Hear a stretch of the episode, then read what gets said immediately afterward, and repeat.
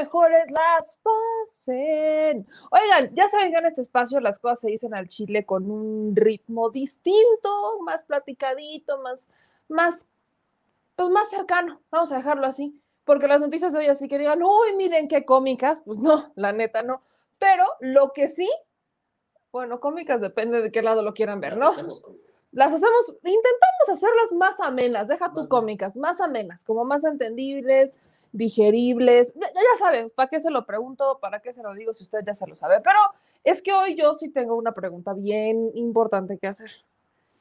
Y ahora sí que búsquense en los bolsillos, por favor. En los bolsillos del pantalón, del saco, del suéter, de la mochila. Yo solo pregunto una cosita. ¿Alguien ha visto a Felipe Calderón? Yo solo pregunto. O sea, esas preguntas que uno tiene si alguien lo ha visto, avísenos.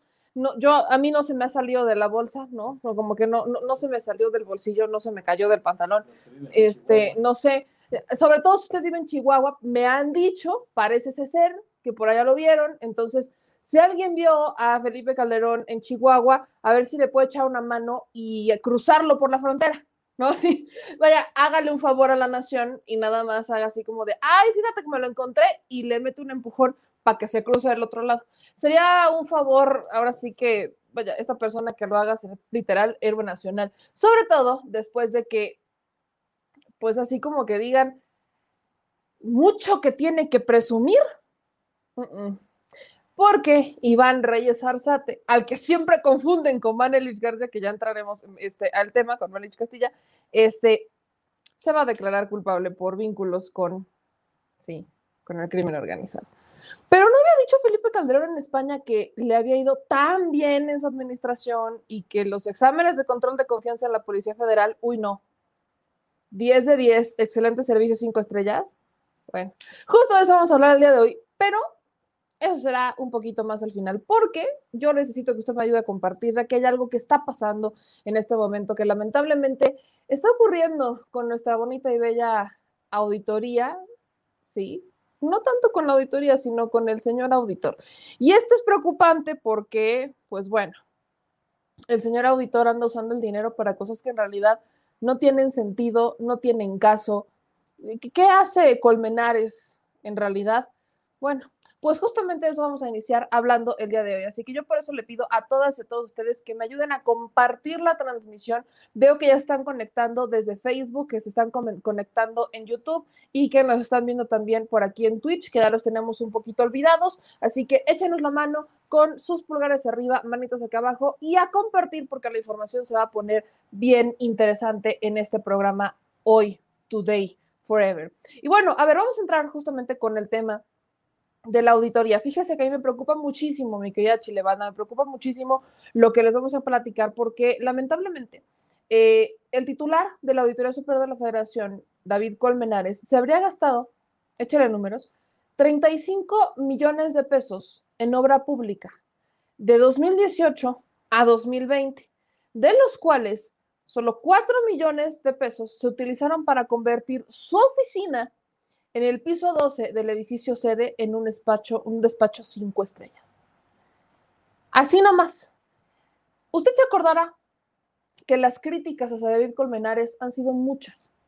No solamente de ahorita con lo que le vamos a comentar con esta investigación, sino de antaño, de ex colaboradores, ex auditores, ex compañeros de la auditoría, que prácticamente han dicho que en realidad no saben por qué está David Colmenares en dónde está. Pero lo que preocupa es por qué en tiempos donde se ha pedido austeridad, tenemos a un auditor gastándose 4 millones de pesos exclusivamente para su oficina y convertirlos en un despacho 5 estrellas. Por eso yo le agradezco infinitamente a Eduardo Buendía, coordinador de la Unidad de Investigación de ONEA México, para que nos explique esta investigación que sacaron sobre este despacho millonario del auditor. Esta es una nota de Nayeli Mesa y de Eduardo Buendía.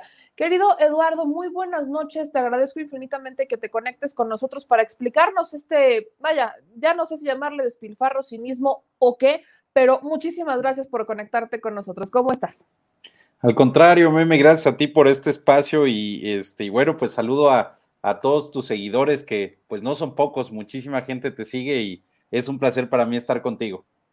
Pues vamos a explicarle justo a nuestra bonita audiencia, aquí le decimos a la Chile Banda, ayúdenos a explicar qué es lo que está pasando. Les voy a poner incluso aquí a, todos nuestros seguidores la investigación como la publicaron ustedes en, en su portal, en ONEA, para que la puedan ver, para que podamos irle ahí eh, desmenuzando un poquito a esta situación, porque me parece preocupante. Estamos hablando de un despacho millonario del auditor. ¿Qué es lo que ustedes encontraron? Pues eh, mira, Meme, te comento, desde hace varias semanas, este, mi colega Nayeli Mesa y yo estamos, estuvimos revisando este, pues, las listas de, contratos que pues, firmó la Auditoría Superior de la Federación con, con empresas este, entre 2018 y 2020. Tú ya adelantabas que, este, bueno, de toda esta lista de contratos, que pues es bastante amplia, eh, y todas las compras que hizo la ASF, nos encontramos con nueve que se dedicaron específicamente a la ejecución de obra pública en la sede principal eh, de, la Auditoría Superior de, la Federación, que está ubicada en el Ajusco, este, en la, al sur de la Ciudad de México, y en otra sede que tienen en la Avenida Morelos, muy cerca este, del centro de la ciudad, también, este, bueno, aquí en la Ciudad de México. Entonces, pues nos llamaron la atención este, estos contratos de obra pública y nos tuvimos que meter mucho al detalle, porque eh, si bien, pues los contratos, tú bien sabes, son, son documentos en donde hay un lenguaje, pues a veces hasta muy jurídico, nos llamó la atención que había pues propuestas económicas, se hicieron diversas licitaciones, eso sí hay que decirlo, no todos los contratos se adjudicaron de manera directa, pero nos llamó la atención los trabajos que se solicitaban. Te comento, eh, estos cuatro millones de pesos que invirtió el auditor en el piso 12 derivaron de tres contratos, uno de ellos tuvo inclusive un convenio modificatorio. El primer contrato se firmó en octubre de 2018 con una empresa que se llama PIA Construcciones y ahí empezamos a ver los detalles de esta transformación del despacho del auditor, porque fueron obras que se hicieron en el piso 12, que es de donde, desde donde David Colmenares, el auditor superior, despacha nos encontramos en ese primer contrato, pues adecuaciones, la compra de un WC, pues eh, de bastante lujo, un lavabo también con bastante lujo, la colocación de un espejo. Vimos también que se compraron acabados este, en madera de encino y además, por ejemplo, se construyó un librero que tuvo un costo superior a los 18 mil pesos. Después de este contrato, ya por ahí de octubre de 2019, perdón, más bien en diciembre de 2019, se firma un nuevo convenio con otra empresa que se llama Construideas, este, Innovación y Desarrollos, SADCB, eh, con, en la que ya encontramos de manera pues más seria cambios que se hicieron. Ese contrato, por ejemplo, tuvo un costo de 3 millones de pesos, este, ese solito fue el, fue el más amplio, y ahí nos encontramos en la lista de descripciones que se adquirió una regadera marca Elvex de, de mucho lujo, de plato cuadrado, un calentador este, marca Bosch, que, este, que, bueno, su instalación y demás tuvo un costo superior a los 19 mil pesos. Entonces nos empezamos a dar cuenta que la Auditoría Superior de la Federación empezó a diferir estas obras en diferentes contratos y, entre otras cosas, te comento que nos encontramos también la instalación de cancelería de cristal templado este, para puertas y en otro contrato que se hizo con una empresa que se llama Siga Construcciones, hallamos eh, que pues este contrato costó un millón trescientos mil pesos aproximadamente, un poquito más, un poquito menos, pero de esos millón trescientos mil, solamente 528 eh, mil pesos, que es casi la mitad de, lo que costó el contrato, se utilizó para una fachada de cristal eh, con una tecnología que ahorita te voy a explicar, que se colocó también en, el despacho eh, del auditor. Así que, pues sí, hablamos, como tú bien mencionabas, de un despilfarro, de un derroche de recursos públicos para modificar un edificio que además es de reciente construcción este edificio en el que se hicieron estos cambios, que te digo, se ubica en el Ajusco, pues se echó a andar en 2017, o más bien en 2017 se acabó la construcción y ya empezaron a utilizarlo como oficinas.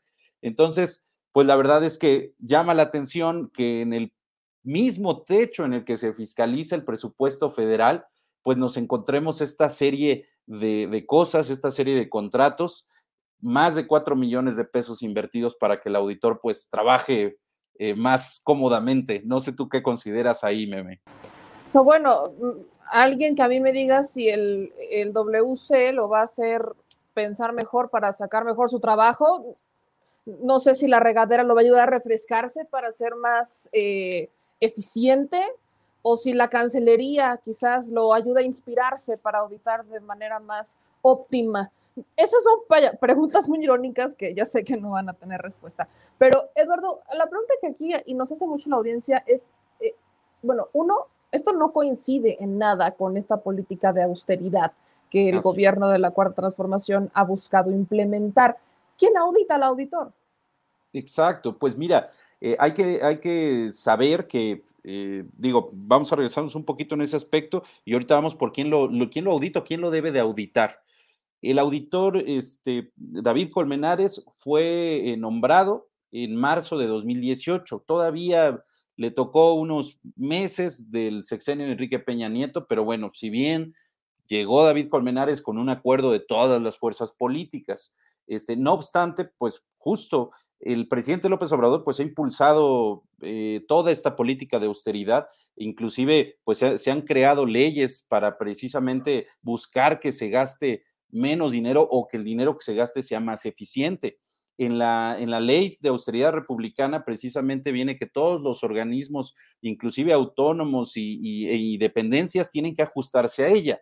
Eh, la verdad es que, bueno, pues sabemos que muchos se van por la tangente porque saben que gozan de, esa autonomía que les permite designar los recursos que ellos quieran, este, muchas veces también para cosas que no son muy útiles. Sabemos que hay organismos autónomos en los que sus comisionados o sus consejeros cobran mucha lana, inclusive supera este, el salario del presidente, por ejemplo, que es algo que él también ha querido erradicar. Y en este caso, pues bueno, David Colmenares entró en marzo de 2018 pero pues ya con la entrada del gobierno de Andrés Manuel, pues poco le importó esta, esta política, porque estos contratos más fuertes se concretaron ya en 2019 y en 2020. Entonces, nos llama este, pues mucho la atención eso, que la auditoría debe ser un organismo que debe conducirse con mucho cuidado, porque pues a ella le toca revisar cómo gasta el gobierno federal el dinero.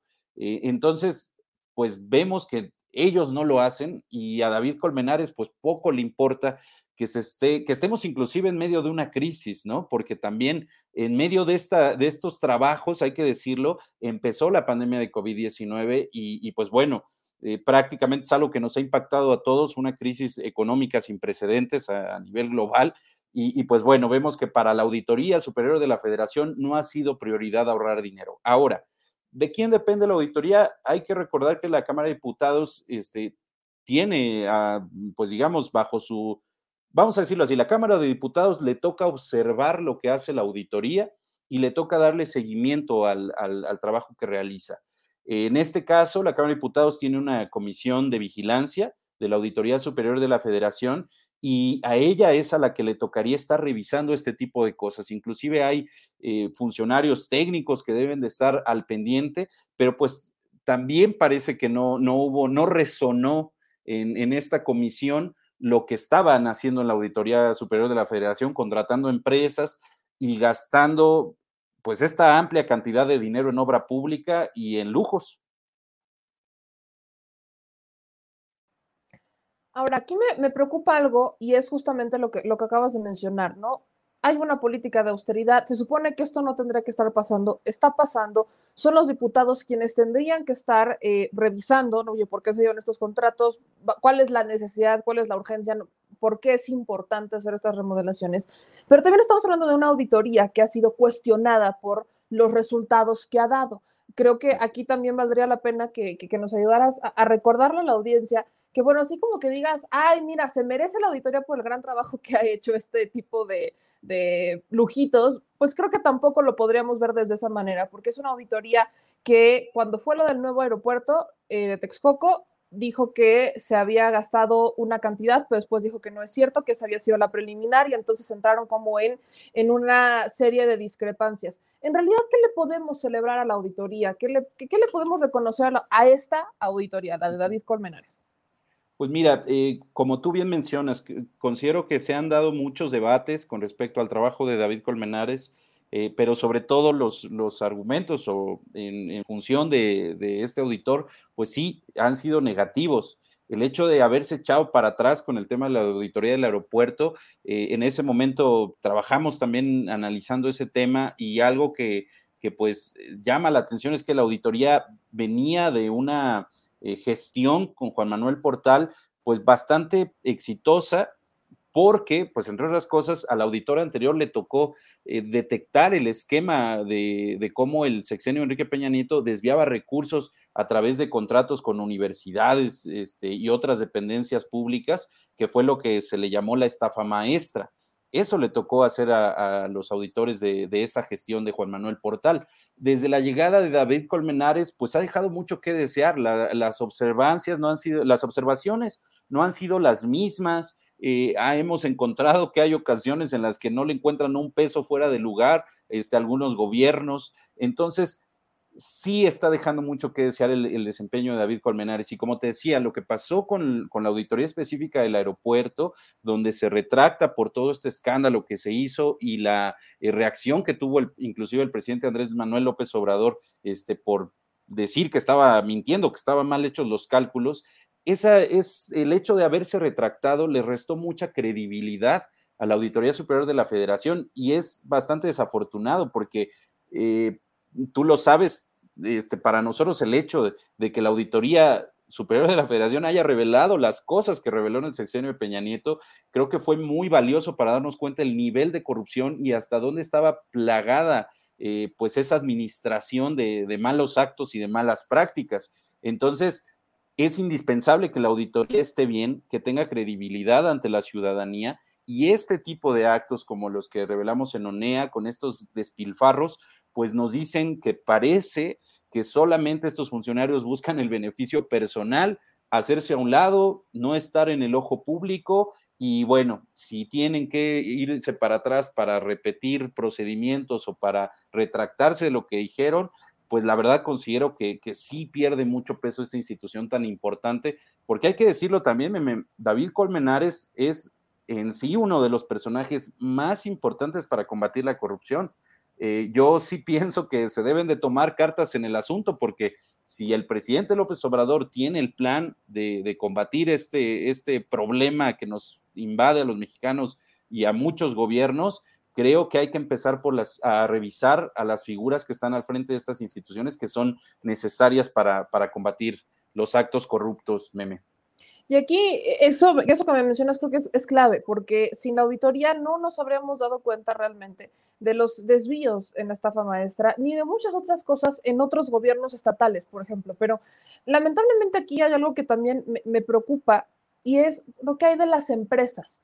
Ustedes cuando realizaron esta investigación, ¿detectaron si alguna de estas empresas pues traía ya como un antecedente ahí como curioso o que estuviera, vaya, que tuviera contratos que digamos, bueno, no, nos checan, ahora sí que dos más dos son cuatro, pero aquí no nos terminan de checar las sumas con esta empresa, o que incluso fueran empresas que estuvieran desviando recursos, ¿detectaron algo raro con estas empresas que realizaron este pues despachito de lujo del auditor? Claro, pues mira, la empresa Construideas Innovación y Desarrollo, SADCB, eh, que, es, que fue representada por Lucio Revilla eh, en los contratos, o sea, él firmó como representante de esta empresa. Te comento, pues sí, traía un historial un tanto raro a principios de, bueno, más bien a principios de 2021 mm, fue sancionada por la Secretaría de la Función Pública para que, y bueno, la Secretaría de la Función Pública avisó a las dependencias y a los gobiernos estatales y a los organismos autónomos que se limitaran o que no realizaran este, contratos con esta empresa. Eh, no explican la sanción porque esto surge en un, decreto en el diario oficial de la federación, no se explica a detalle el porqué de esta, de esta sanción, pero eh, ya pasado, pasando los meses, igual en, en 2021, esta empresa logra eh, pues digámoslo así, librarse de la sanción a través del Tribunal de Justicia Administrativa, este, que bueno, por ahí este, un juez determinó que no tenían por qué imponerle esta sanción a Construidas, Innovación y Desarrollo y se liberan de esa parte. Entonces ya pueden y están eh, listas, lista esta empresa para celebrar contratos con las dependencias, organismos autónomos o gobiernos, ¿no? Entonces, otra de las cuestiones que encontramos es que también en años anteriores se le había multado por no tener los registros necesarios, por no tener sus, papeles en regla para el manejo de algunos desechos, este, que bueno, en el tema de la construcción, pues tú bien sabes, seguramente se tiene que ver exactamente a dónde se llevan pues ciertos materiales y también por eso fue sancionada esta empresa. Entonces, pues también, desgraciadamente, o pues sí, para la auditoría, eh, ahora sí que cerró un negocio con una empresa con la que debió fijarse más. Y te voy a decir un, dato bien, bien extraño, meme, que en eso no hemos abundado tanto, pero con eso ahora sí que nos vamos a quedar también en la investigación. A ver, eh, la Auditoría Superior de la Federación firmó con Construideas Innovación y Desarrollo el primer contrato el 20 de diciembre de 2019. La empresa Construideas Innovación y Desarrollo ganó una licitación porque compitió con otras empresas y le dieron un contrato inicial de 2.3 millones de pesos. Este, un poquito más, un poquito menos, eh, este, viene ahí en el texto. Eso se firma el 20 de diciembre de 2019. El 31 de diciembre, es decir, 10 días después de que se firma ese contrato, resulta que le firman un convenio modificatorio para ampliar ese primer contrato y firman un, convenio modificatorio por 787 mil pesos. Aquí se nos hizo algo muy raro porque dices, oye, si hiciste la licitación, se supone que es porque es la empresa que va a competir, porque te da el mejor precio, porque es la más preparada, pero resulta que a los 10 días dices, no, pues sabes qué, me gusta tu trabajo, qué sé yo, te voy a dar 800 mil pesos más para más trabajos. Entonces, muy probablemente, y digo, es, esto todavía estamos en, ese aspecto, pero hablamos de que, de que es una operación un tanto extraña. Y te voy a decir con qué argumento firmaron ese convenio modificatorio por casi 800 mil pesos. Lo firmaron bajo el pretexto, así lo dice el convenio modificatorio, si quieres lo, lo, podemos compartir con tu auditorio sin ningún problema, pero dice que se hicieron esos cambios para mejorar la experiencia del último, este, pues del solicitante o del último beneficiado y también para que reciba sus visitas, visitas oficiales, palabras más, palabras menos, eso dice el contrato y lo pueden encontrar en la nota, exactamente como, como lo hallamos en este convenio modificatorio. Entonces, se nos hace pues una jugada un tanto extraña, abundaremos más en ese aspecto este, en, en siguientes notas, pero pues sí, también hablamos de una licitación pública de la que prácticamente se dijo un precio al inicio, compiten las empresas y luego resulta que le amplían el convenio modificatorio ya sin licitar. Entonces, también nos habla de una, de una jugada un tanto extraña, este, pues en este tema de, de los contratos y, las, y los organismos autónomos y las instituciones públicas que, que, pues tienen la facultad de hacerlas o de, o de hacer este tipo de adquisiciones, meme. No, bueno, o sea, a estas alturas siento como que se quiere mudar a ese despacho, como que parece que quiere vivir ahí y recibir a, todo tipo de visitas, casi casi hacer una posada, no sé, pero creo que esto es muy lamentable y por supuesto que tenemos que poner el dedo, el dedo eh, sobre esta grave herida que ya perdió credibilidad y que ahora la pierde todavía más. Es bastante lamentable, ¿no? Pues sí, meme, así es. Y digo, nada más para cerrar, eh, invitamos a, a todo, a este, pues sí, a, todas las personas que nos están viendo y escuchando a que revisen la publicación y para cerrar, mira, tiene calefacción, aire acondicionado, puertas de cristal, tiene una cocina para la que compró también diversos artículos que costaron también, este, pues ahora sí que tuvieron un precio considerable. Se, se, eh, se acondicionó este baño con esta regadera de lujo y además se construyó un vestidor, porque hay datos de que hicieron un closet, una guarda grande, este, una con madera, fue un mueble sobre diseño y una guarda chica. Esos tres muebles de trabajos de carpintería solamente tuvieron un costo de 168 mil pesos. Y ahí, hasta ahí si quieres lo dejamos, pero pues invitamos a que revisen la publicación. La vamos, a, la vamos justamente a compartir en los comentarios ahorita para que la gente la pueda ir abriendo, que vean directamente, de hecho, los contratos, porque ahí están. Esto, o sea, me siento como si hubiéramos regresado al Toalla Gate de Vicente Fox en algún punto. como que siento que regresamos en el tiempo al Toalla Gate. O este está peor, creo que está peor todavía. Pero bueno, Eduardo, te agradezco muchísimo que nos acompañaras y eh, hay que mantenernos en contacto justo para darle seguimiento a lo que están haciendo en ONEA México. Por supuesto que sí, me, me cuenta con ello. Y, y, bueno, ahora sí que una última reflexión. Creo que hay que ponernos a pensar qué haríamos si tuviéramos cuatro millones de pesos para invertirlos en un departamento o inclusive creo que hasta nos podríamos comprar uno nuevo, ¿no? Creo que sí. Muchas gracias, Meme. Un gusto saludarte y, platicar con, con todos tus seguidores. Muchísimas gracias, Eduardo. Te mando un gran abrazo y estamos en contacto. Gracias, hasta luego. Hasta luego. Pues ahí lo tienen, amigos. Yo sí estoy un poquito en la indignancia, si así lo quieren ver, ¿no? En la indignancia, ya saben que salgo mis palabras domingueras, pero yo, le agradezco muchísimo a Eduardo Buendía, que es el coordinador de la unidad de investigación de ONEA México, por poner el dedo en la llaga con este tema, porque ese trabajo de investigación son necesarios, fíjese. Qué curioso, uno pensaría que el fiscal, digo, ya, le quiero, no, Dios nos libre, que el auditor, el auditor eh, Colmenares, pues va a trabajar 24 horas en esa oficina y que por eso, pues prácticamente pues, cocina, vestidor, baño, regadera, área de visitas. Uno pensaría que es por optimizar, digo, para que te vas hasta tu casa, si ahí puedes trabajar y vivir, no sé. Vaya, por ningún lado que lo busque usted, le veo algo bueno. Por ninguno, por ninguno. Pensé que estaba en no, no, deja, no, qué, cosa tan más, más lamentable. Aquí, este, dice de arte taller alterno, hagamos contrapeso a los fake news de las televisoras, comparte esta transmisión en tus redes sociales, hagamos viral el contenido de calidad y análisis político. Muchísimas gracias a mi quiero de taller alterno por echarnos porras. Aquí dice Carlos, eh, ya es mucha burla para AMLO porque él confía en sus funcionarios y estos continúan haciendo lo que quieren y tienen la corrupción como lema. Pero yo le voy a decir incluso una cosa aquí bien importante. Aquí la primera responsabilidad recae en los diputados porque la auditoría depende de ellos la Auditoría Superior de la Federación es de la Cámara de Diputados, porque los diputados son los que tienen la facultad de vigilar el presupuesto. Es entonces cuando uno se pregunta, bueno, ¿y qué están haciendo los diputados?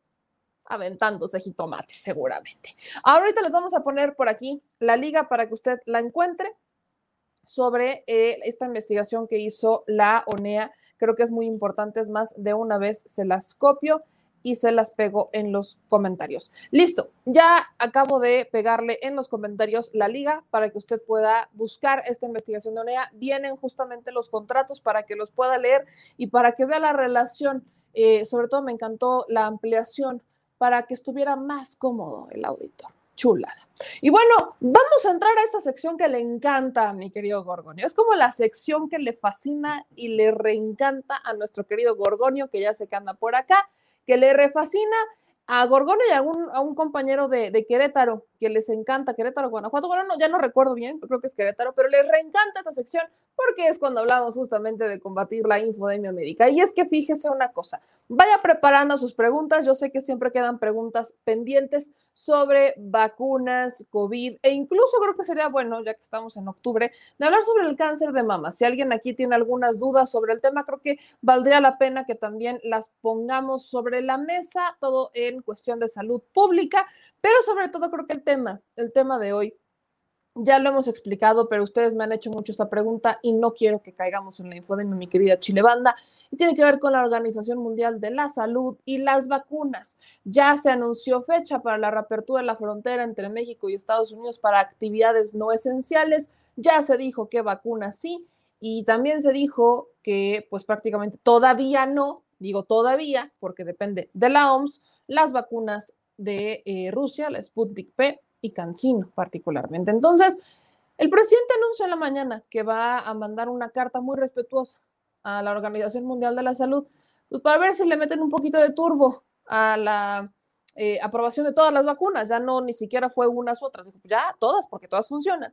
Pero yo le digo algo bien claro, no creo que la carta vaya ni siquiera del Papa, vaya a ser que la OMS le meta turbo, pero justamente para que entendamos cómo es este proceso, si usted no lo conoce o no entiende este proceso, pues vamos a preguntarle a nuestro querido doctor Frisby cómo está esto de la Organización Mundial de la Salud, cómo han avanzado las vacunas en esta semana y cáiganle con las preguntas, así que saquen papel y lápiz. Mi querido doctor Frisby, ¿cómo está? Muy buenas noches. Muy bien, buenas noches, estudiando cocina india. Este Le, voy a decir a ver si le manda el libro aquí al, señor productor, que también le dice que le gusta cocinar. Sí, está muy bueno, ¿eh? el, libro, está buenísimo. Cocina pues de la India. Es que la comida india es buena. O sea, es, es, India, ¿eh? no es hindú, es India. India porque los hindús son los que son los que practican el hinduismo. Todos los indios son de los de la India y hay algunos que son hindúes porque practican el hinduismo, otros son musulmanes. Ah, pues. Bueno, fíjate que ustedes en México tienen un presidente muy astuto. Y te voy a decir por qué. Él sabe, él sabe que muy pronto todas las vacunas que están hasta el número 14 de la lista, 14 o 16 de la lista de la OMS, en las cuales están incluidas la vacuna de Cancino, incluso la de Sputnik. La de Sputnik trataron de hacerle un poco de grilla últimamente porque dijeron que habían suspendido el protocolo y habían detenido el proceso de autorización porque la vacuna, no es cierto, la vacuna, si leen el documento por el cual detuvieron la autorización, no tiene nada que ver con la vacuna. Lo que pasa es que, por decirlo en un lenguaje claro, el sitio en donde estaban elaborando la vacuna estaba puerco, no estaba, no, no estaba perfectamente eh, preparado para hacer vacunas. Ese fue el problema. Y el sitio se encontró con algunos puntos de contaminación, no las vacunas. Entonces, por eso suspendieron el proceso de autorización temporalmente, en lo que limpian, resuelven lo que está mal en el laboratorio y ya se sigue el proceso de autorización. Pero el presidente sabe que no pueden prohibirle la entrada a la gente a los Estados Unidos por una vacuna en particular. Y lo van a hacer. Lo que pasa es que ahorita la guerra que hay en este momento es una guerra de mucho dinero para que autoricen esas, esas vacunas. Porque déjenme decirle una cosa, una de las cosas que más coraje les da a los norteamericanos es que ellos tienen aquí 230, 235 millones de ciudadanos norteamericanos, somos los que vivimos en este país, y el 40% no se está vacunando. Es decir, sus vacunas no son las más vendidas. La de Pfizer es la que tiene el tercer lugar en el mundo. La vacuna que más se ha aplicado en el mundo es la vacuna de Sinovac. Este, y y eso como que no les da mucha felicidad. Aunque Sinovac es de las que ya está autorizada, ya está, no autorizada porque la ONU no autoriza, pero ya está validada por la ONU. Pero todas las demás, no sé si tenga, creo que no tiene el cuadro el productor, ahorita se lo voy a mandar, el cuadro de las vacunas, cómo avanzó de julio que la vacuna de Cancino estaba como que en veremos, para decirlo en términos este, comprensivos, em, ahora ya avanzó este proceso. Le voy a mandar al productor cómo estaba. Déjame abrir el WhatsApp de. Este. Te lo mando a ti. ¿Se lo mandas al productor, Mariana? Déjame ver si eres tú. No, espérate. Ya se lo estoy mandando al doctor Juan. Este, ese, ese que se les va a mandar primero, así estaba en julio, el cuadro de validación de las vacunas en la OMS. Y el segundo que les van a mandar es cómo está al 27 de septiembre de este año. Y se van a fijar, ahí les puse unas fechas, unas flechas, perdón, del, ah, de este lado del, cuadro, de este lado del cuadro, señalando exactamente dónde está la vacuna de Cancino. Y ustedes van a ver la diferencia de julio a septiembre ha ido avanzando y ahorita ya nada más es cuestión de que decidan dos cosas, de que decida la, la, OMS reconocerlo eh, como una vacuna validada y la segunda es que la revista The Lancet decida publicar la información de la fase 3. Entonces, si se fijan, ahí esa, esa imagen que tienes ahí, ahí está señalando exactamente la vacuna de Cancino. Si se fijan, todavía tenía dos bloques grises al final. Cuando el último bloque gris se, se pone blanco, quiere decir que es inminente la autorización o la, validación de esa vacuna. Si ponen la segunda fotografía, van a ver, cómo ese, esas barras grises prácticamente se aplanan y ya solamente son las dos líneas de hasta el fondo.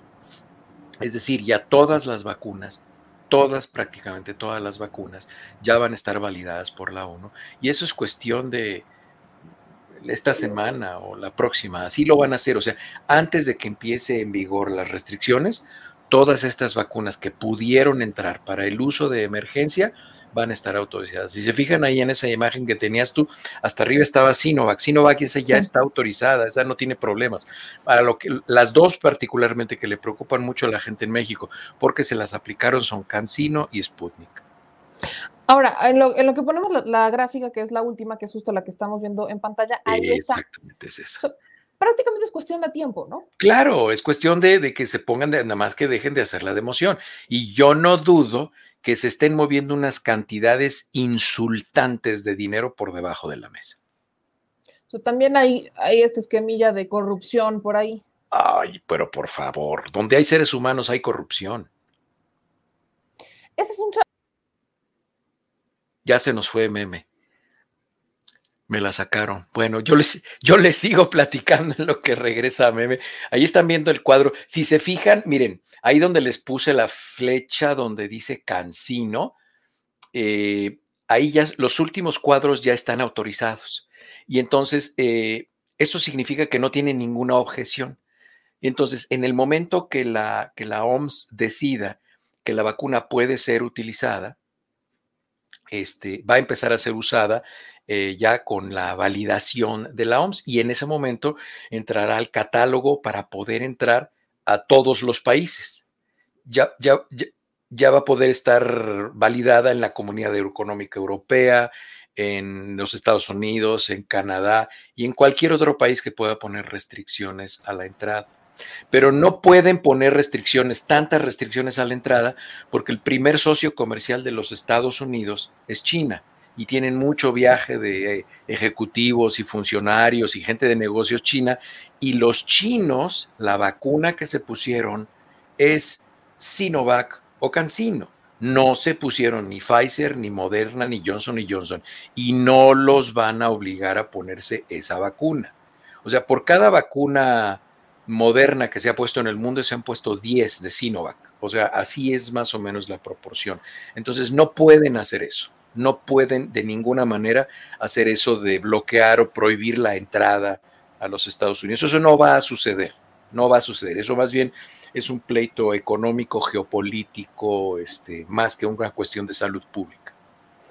Muchas gracias por, la bateada emergente, para empezar. Y aquí están que, que si le gusta el base por eso de la batalla sí, Sí, sí, sí, me gusta el base. Pues bueno, creo que esta parte ya quedó clara, es cuestión de tiempo y la semana pasada lo decíamos, Estados Unidos no va a tener mucho para decir no quiero que vengan personas con estas vacunas porque al final una de las preocupaciones más importantes que se tiene es la reactivación económica. Entonces, si hablamos de viajes, si hablamos de comercio, y hablamos de eh, personas que tienen que ir justamente a hacer viajes de negocio o incluso meramente turismo, pues no van a poder decir, ¿sabes qué? No quiero que vengas y me pongo mis moños. Entonces, esto es solamente cuestión de tiempo para que quede claro, las vacunas son efectivas, las vacunas funcionan.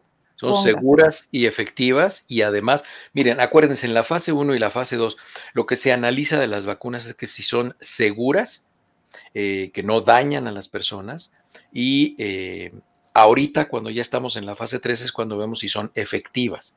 Al principio estamos viendo la calidad, la seguridad, la inocuidad de las vacunas, porque no se, no se prueban todos los factores. Al principio, en la fase 1 y fase 2, no interesa si la vacuna sirve o no sirve. No interesa si estimula la creación de anticuerpos neutralizantes o linfocitos. Eso no importa, no importa al principio. Al principio tenemos que estar seguros que no daña a la gente. Y lo peor que puede pasar en la fase 3 ahorita es que no sirva, es que no genere una respuesta inmune suficiente para que proteja, proteja a la gente contra enfermedad grave o contra muerte. Y hemos visto que pues no han caído cientos o ríos de personas a los hospitales por haber sido vacunados con CanSino o Sputnik o Sinovac. No hemos visto que eso pase con ninguna vacuna. Sí hemos visto casos de pacientes infectados con esquema de vacunación completo, eso sí lo hemos visto, es el 0.4% de los vacunados con esquema completo se infectan y enferman, el 0.4% de las personas. Entonces, recuerden, de los no vacunados, ¿qué porcentaje se enferman? El 20%. Entonces, ustedes díganme si hay diferencia entre 0.4 o el 20% y además ese 0.4 que se enferma vacunado le da una enfermedad leve no son pacientes que terminen hospitalizados o terminen en terapia intensiva, solamente que tengan comorbilidades como este señor Colin Powell, que acaba de morir, que tiene un esquema completo, una persona de 84 años con un cáncer terminal. Obviamente, bueno, pues ahí pues no fue el COVID nada más, ¿no? O sea, el COVID fue así como la gota que derramó el vaso. Ahora vamos a entrar justo con las preguntas porque hoy veo que tenemos preguntas nuevas y esto me agrada, pero hay preguntas nuevas. La primera tiene que ver con la vacuna de influenza. Si se la deben de aplicar, aunque ya se aplicaron la de COVID, ¿cómo va a funcionar ahora la aplicación de esta vacuna de influenza con, la, eh, con el virus, con la vacuna de COVID-19, etcétera? Tengo entendido que en México la campaña de vacunación de influenza ha sido una campaña de vacunación que no es calificada como una vacunación universal, que es una vacunación dirigida a población de riesgo. Así ha sido históricamente en los últimos 10 años, no es algo que vaya a suceder ahora.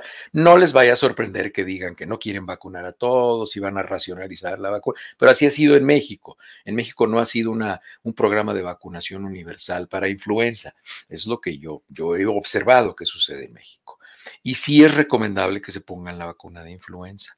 ¿Cuánto tiempo se tienen que tardar entre que les pongan la vacuna de COVID si es que les toca y la vacuna, y vamos a decir que les toca ir al centro de salud, al hospital, al centro comunitario donde les toca ir, que les pongan la vacuna?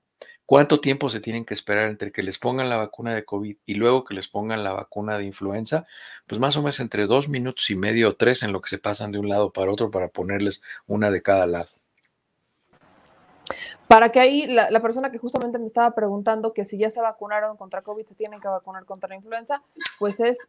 son, dos enfermedades diferentes. Si son población de riesgo sobre todo, ¿no? Claro, es como si me preguntan que si van a Cuernavaca tienen que pagar la caseta de Tlalpan y luego a poco tienen que pagar la otra también. Pues, pues sí, son dos diferentes.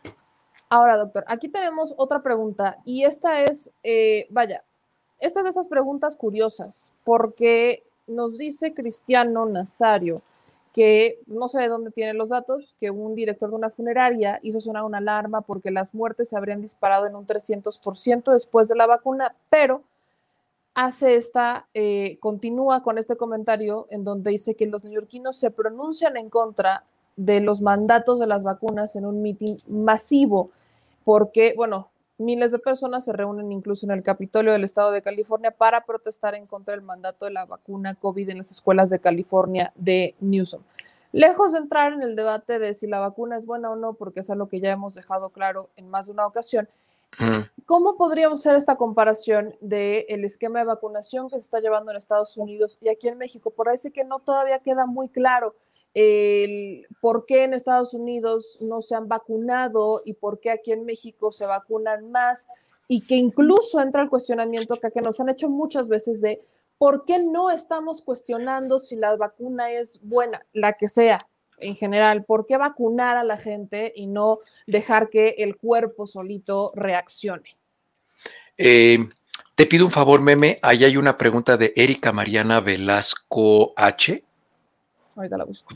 Este, búscamela. Es de las últimas, es como uno, dos, tres, cuatro, como, como, como cuatro o cinco antes de la última. esa pregunta es muy buena, muy, muy buena. Pregunta que por qué COVID y no sarampión. Eh, eh, seleccioname esa, esa pregunta, está muy buena esa pregunta. Ya la tengo acá. Este, muy bien. Contestamos por qué, por qué esto de la vacuna. Bueno, eh, evidentemente hay información científica y gráficas y hay, o sea, está demostrado que la vacunación protege. COVID no es una enfermedad tan grave. Por eso toda esta gente que está en contra de las vacunas, pues tiene chance de hacer su numerito, porque pues sí, la verdad es que de 100 personas que se infectan de COVID, solamente dos se van a morir. Eh, una de las cuestiones que más nos preocupa son las secuelas, que ya los platicamos y ya platicaremos más extensivamente. Incluso esta semana yo acudí a una videoconferencia en Europa acerca de algo que se llama, anótalo por ahí que lo anota el productor, se llama síndrome de POTS, POTS, que es hipotensión ortostática postural, lo podemos platicar después, y hay las, una de las secuelas COVID más delicadas es el, es el POTS, pero lo platicamos después. Entonces, está perfectamente demostrado que enfermarse de COVID es un riesgo mucho mayor cuando no estás vacunado que cuando estás vacunado. Obviamente toda esta gente que sale y dice, yo no me quiero vacunar y que la vacuna y que me la imponen y todo esto, obviamente tienen un 98% de oportunidad de no morirse, porque pues más o menos COVID tiene una mortalidad, al final va a ser como del alrededor del 3%. este, solamente el 3% se muere. El problema es que mucha gente que se enferma de gravedad queda con muchas secuelas. El día que todos estos antivacunas, que me encantaría tener un registro de ellos y guardarlo, el día que ellos van a empezar a, a ver que no es, tan, no es tan sencillo como ellos lo quieren ver, es el día que nos llegue un virus como el SARS-CoV-1. Este es el SARS-CoV-2 porque hubo un SARS-CoV-1 en el 2002 que afortunadamente no causó una pandemia. Eso fue solo un brote en una región de, del mundo, en Oriente Medio, eh, y eso fue porque, bueno, el SARS-CoV-1 necesitaba el camello como, como animal intermedio para transmitirse. Pero ese SARS-CoV-1 tenía una mortalidad del 43%. Ahí sí todos estos antivacunas van a estar tocando la puerta para que los vacunen, porque se muere uno de cada dos que se infectan. Entonces, el día que llegue algo así es cuando la gente va a entender, desafortunadamente, desafortunadamente este tipo de personas van a necesitar eso para decir, no, ¿saben qué? Que sí, sí, no, ya, ya, sí sirven, ya vacúnenme. O sea, porque hay gente, hay gente que tiene que probar la caca para saber que sabe feo y hay gente que lo entiende por sentido común pero el sentido común es el menos común de los sentidos. Voy con la pregunta de Erika. ¿por qué si me vacuné contra COVID o de COVID, aún me puedo contagiar de COVID? ¿Por qué en el caso de que uno se vacuna contra sarampión ya no se enferma? Muy bien, porque solo hay tres vacunas. De todas las vacunas que tenemos en el mundo, solamente hay tres que son vacunas esterilizantes y una de esas es la vacuna de sarampión. ¿Qué significa esto? Una vacuna esterilizante es aquella que te impide que te infectes contra la enfermedad con la que fuiste vacunado. El resto de las vacunas lo que hacen es que previenen enfermedad grave y mortalidad. Disminuyen significativamente esas cifras y eso solamente se presenta cuando el paciente tiene alguna comorbilidad, es decir, cuando tiene una enfermedad que hace que esa, esa enfermedad, por ejemplo, en este caso COVID, sea como que la punta de lanza de otras complicaciones que se unen, se concatenan con todas las otras enfermedades y pueden llevar a la, muerte al paciente. Pero por eso es que sí te puedes contagiar, sí te puedes infectar de COVID aún teniendo la vacuna de COVID, igual que te puedes infectar de todas, de muchas otras enfermedades para las cuales estás vacunada, este, incluso por ejemplo para la tuberculosis, este, muchas personas, por ejemplo, yo, yo me infecté de tuberculosis, nunca me di cuenta, pero si me hacen una prueba, yo tengo registro de que me infecté de tuberculosis, además de estar vacunado contra tuberculosis. Entonces, a las personas como a mí, que fui, me, infecté cuando me fui a hacer misiones a unos lugares muy apartados del mundo, este, eh, o que se van las personas a hacer ese tipo de actividades, bueno, pues quedas con algo que se llama tuberculosis latente. Entonces, eh, y así funcionan todas las vacunas. Y eso no significa que estás enfermo y no puedes contagiar a nadie y no necesitas tomar medicina ni nada, pero fuiste infectado y ahí se queda la enfermedad latente. Si yo no hubiera estado vacunado para tuberculosis, me hubiera dado la enfermedad de tuberculosis. Vamos con otra pregunta.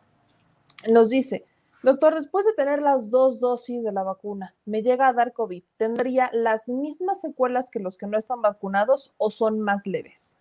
En teoría son mucho más leves, nada más que déjenme decirle una cosa.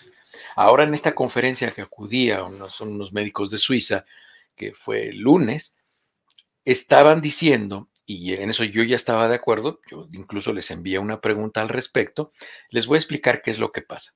COVID, eh, SARS-CoV-2 es un virus que le gusta mucho pegarse a los nervios. Esto ya lo hemos platicado aquí. Es un virus que se llama neurotrópico, es decir, viaja hacia las estructuras nerviosas. Y entonces se pega a las estructuras nerviosas. Las estructuras nerviosas son como este cable. O sea, tienen esta capa de plastiquito por aquí afuera. Esta capa se llama capa de mielina y esto le gusta mucho al SARS-CoV-2. Se pega ahí el SARS-CoV-2 y entonces como se pega ahí, causa una reacción inflamatoria muy particular que el organismo lo reconoce como algo extraño, como algo raro. Y entonces, ¿qué pasa? Que nuestro sistema inmune ataca los nervios y los destruye. Es decir, SARS-CoV-2 y la enfermedad COVID no dañan las estructuras nerviosas. Lo que daña las estructuras nerviosas es nuestro sistema inmune porque destruye ese vínculo entre SARS-CoV-2 y la estructura del nervio pero el problema está en que no es selectivo. Entonces, háganse de cuenta que le echan un balazo ahí y entonces destruyen el nervio y sí matan al virus, pero al mismo tiempo dejan dañado el nervio. ¿Y qué pasa con ese nervio? La transmisión de la sensación, el movimiento, la percepción de cómo estamos parados o cualquier otro tipo de función se afecta de manera importante y entonces eso se llama neuropatía. Y es por eso que las secuelas de COVID pueden estar en todo el organismo porque pueden atacar todas las estructuras nerviosas del cuerpo. Aquí tenemos otra pregunta y esta es de Sista. Dice, ¿en qué fase se encuentra la autorización del tratamiento con medicamentos para tratar el COVID? Es una pregunta muy similar que nos hace Cris, en donde nos dice qué información se tiene sobre el medicamento para COVID en pastillas, si están aprobados, cómo van. Están en la fase inicial. Eh, el tratamiento del, medicamento antiviral específico, este, eh, el antiviral específico para, para el COVID, la COVID-19 está en la fase inicial de la, parte inicial de la fase 3 de investigación, de investigación clínica. Este no está autorizado. Los antivirales, por ejemplo, como el de la influenza, que es el oseltamivir, el oseltamivir, que es el Tamiflu, que es el nombre comercial. Eh, ese medicamento es, eh, el problema que tienen ese tipo de medicamentos es que tienen que ser aplicados en los primeros tres días de que el paciente inicia con síntomas. Entonces, pues ustedes nada más imagínense, la verdad es que cuando una persona empieza con datos como de gripita y todas estas cosas, este, pues, ¿qué es lo que hacen? Pues se toman un caldito y el consomencito y los chiquiadores y el masajito en los pies. y como a los siete, ocho días, empiezan a decir, ¿sabes qué? Yo creo que sí estoy enfermo, voy a ir a ver al doctor. Y en ese momento los antivirales tienen un rol bastante pobre. ¿Qué hacen los antivirales? Los antivirales disminuyen la velocidad a la que el virus se replica o incluso impiden que el virus se replique. Lo que sucede es que si nosotros empezamos a dar un antiviral cuando ya pasaron muchos días, de que la persona empezó con síntomas, prácticamente el antiviral se lo pone el virus de desodorante, ya no le sirve de nada. Este, em, el antiviral específico para, para la COVID-19 es el molnupiravir. Es así se llama, molnupiravir y es de los laboratorios Merck en colaboración con otro grupo de medicamentos y está en las fases iniciales de, de la fase 3, en el momento la fase 3, y es muy probable que pues, se vaya a tardar como unos 8 o 10 meses en salir al mercado. O sea, no va a salir este año ni siquiera, pero el molnupiravir tiene una ventaja sobre los eltamivir. El molnupiravir no tiene que darse entre los primeros 5 días, digo, en los primeros 3 días, se puede dar en los primeros 5 días. Pero díganme, ¿quién que ustedes han conocido que empieza con síntomas de COVID empieza a tomar medicamentos prescritos por un médico en los primeros cinco días. Prácticamente ninguno. Ese es el problema hasta hoy de los antivirales. Ese es el problema. Pero sí, sí existen, Cris Meneses. Sí, sí existen. Alejandro Mondragón tiene esta pregunta y es una recurrente.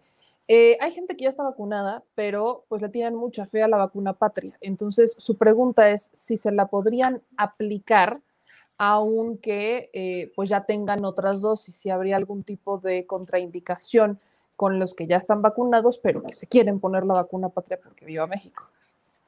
Tengo mi bandera ya. Este, em, no, no hay ningún problema, o sea, no le sirve de nada, la verdad es que ya no le sirve de nada si ya tienen un esquema completo, pero la vacuna patria, a ver, más o menos para explicarles, si han visto que, por ejemplo, la vacuna de Sputnik, creo que la vacuna de AstraZeneca, son las que tienen el adenovirus al cual se mete el SARS-CoV-2 y entra y este, adentro destruye ese adenovirus que no es infectante realmente para el ser humano y entonces, en fin, es exactamente el mismo mecanismo de acción, de inducción de la inmunidad, pero no utiliza adenovirus, utiliza otro virus que se llama el virus de Newcastle así es como se llama el virus, utiliza el virus de Newcastle, que es prácticamente un virus que no causa ninguna enfermedad, eh, ese virus en particular, ese, ese que están utilizando, y es un protocolo que le compraron al grupo de hospitales que se llaman Monte Sinaí,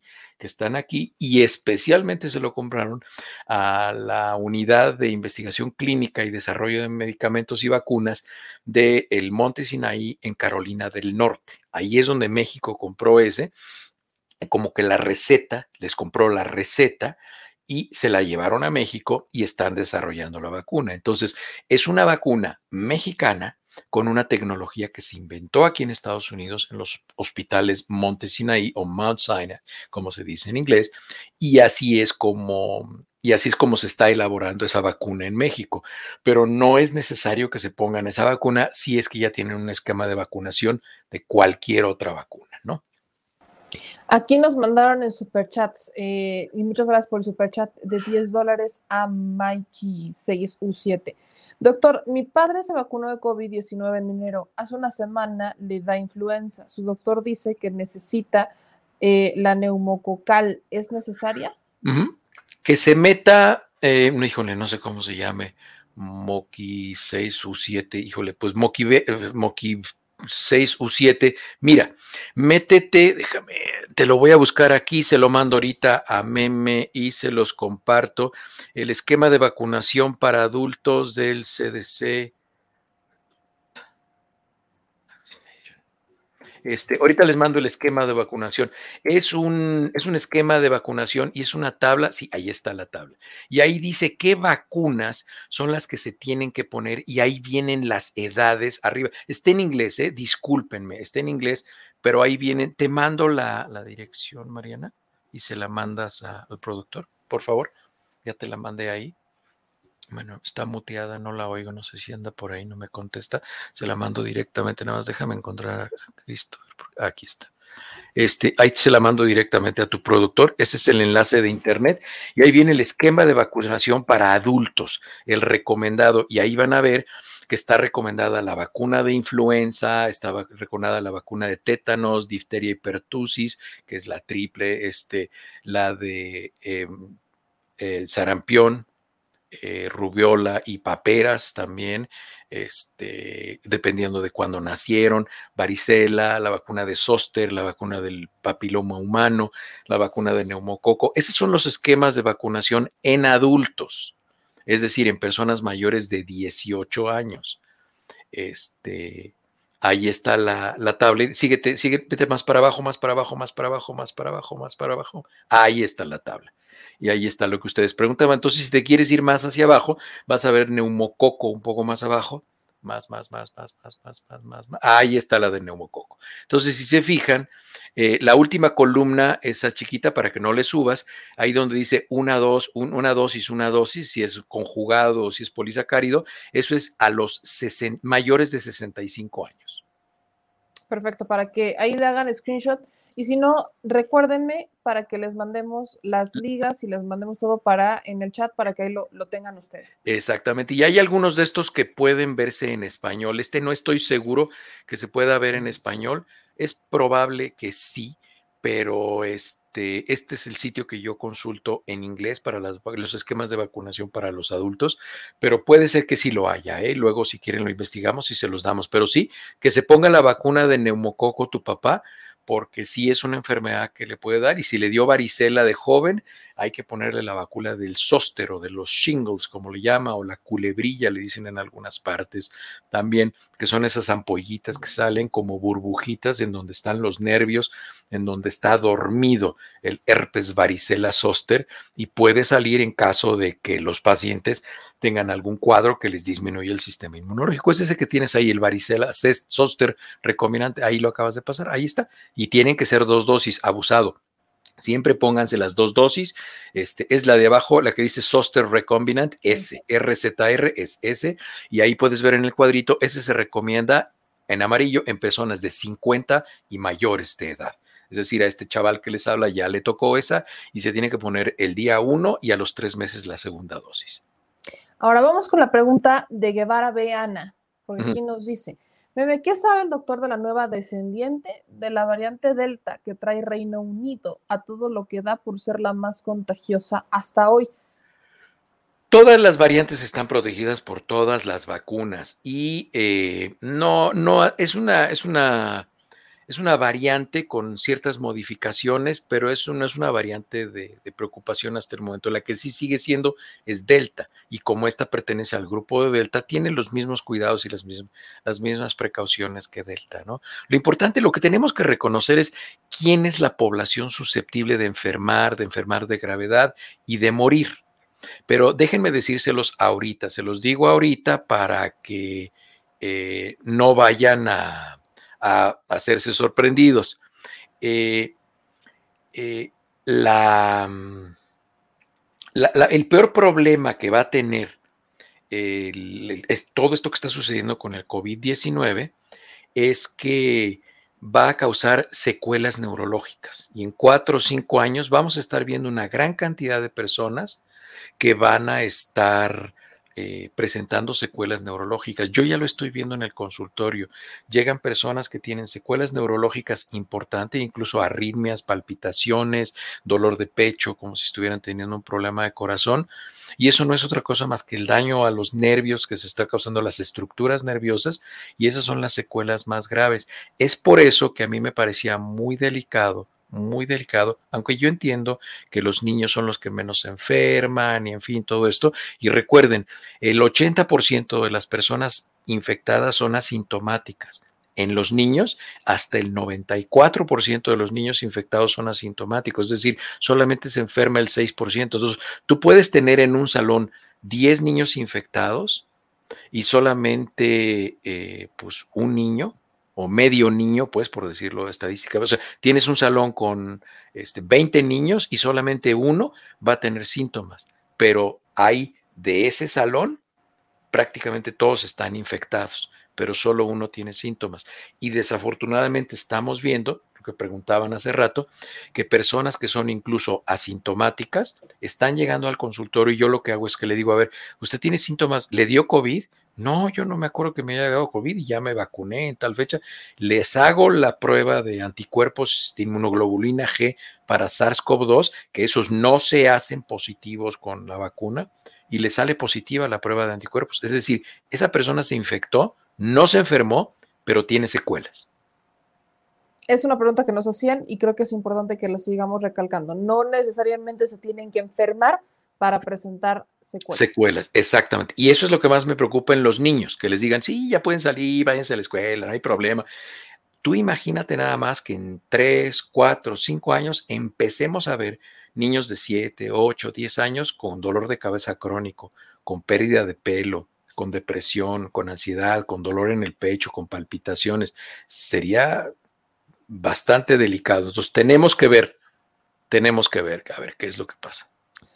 Rafael Giro nos manda un superchat de 50 pesos y dice a mi hija de 17 años le dio COVID y en ocasiones tiene temblores en las manos. Le estamos dando vitamina B, le damos otra cosa y a esta le quiero añadir la que nos hace Lupita Zárate, en donde pues vaya ya pregunta con qué especialista se debería de acudir para las secuelas de COVID con el, dependiendo de qué síntomas tenga, si sus síntomas son, la, mayoría de los síntomas, bueno, pues pueden ser, pueden ser clasificados como síntomas neurológicos, pero este, ahí le mando a tu productor el cuadro de las secuelas otra vez, por si lo quiere poner, este, em, dependiendo de qué síntomas tengan. Si tienen palpitaciones, por ejemplo, en este caso que tiene, ah, no, son temblores en las manos, pues ahí es un neurólogo. Este, pero, por ejemplo, si tienen palpitaciones o dolor en el pecho, pues hay que ir con un cardiólogo. Si tienen problemas pulmonares, pues con un neumólogo. Si tienen problemas articulares, o sea, que les duelen las articulaciones, pues con un reumatólogo. Este, en fin, dependiendo de qué área es la que están afectadas, dependiendo de qué, qué área del cuerpo, con esa especialidad es con la que tienen que acudir, ¿no? Este, pero pues ahí están viendo los, las secuelas que se presentan por COVID y son, pues bueno, este, la, más, la más grave pues es la fatiga, ¿no?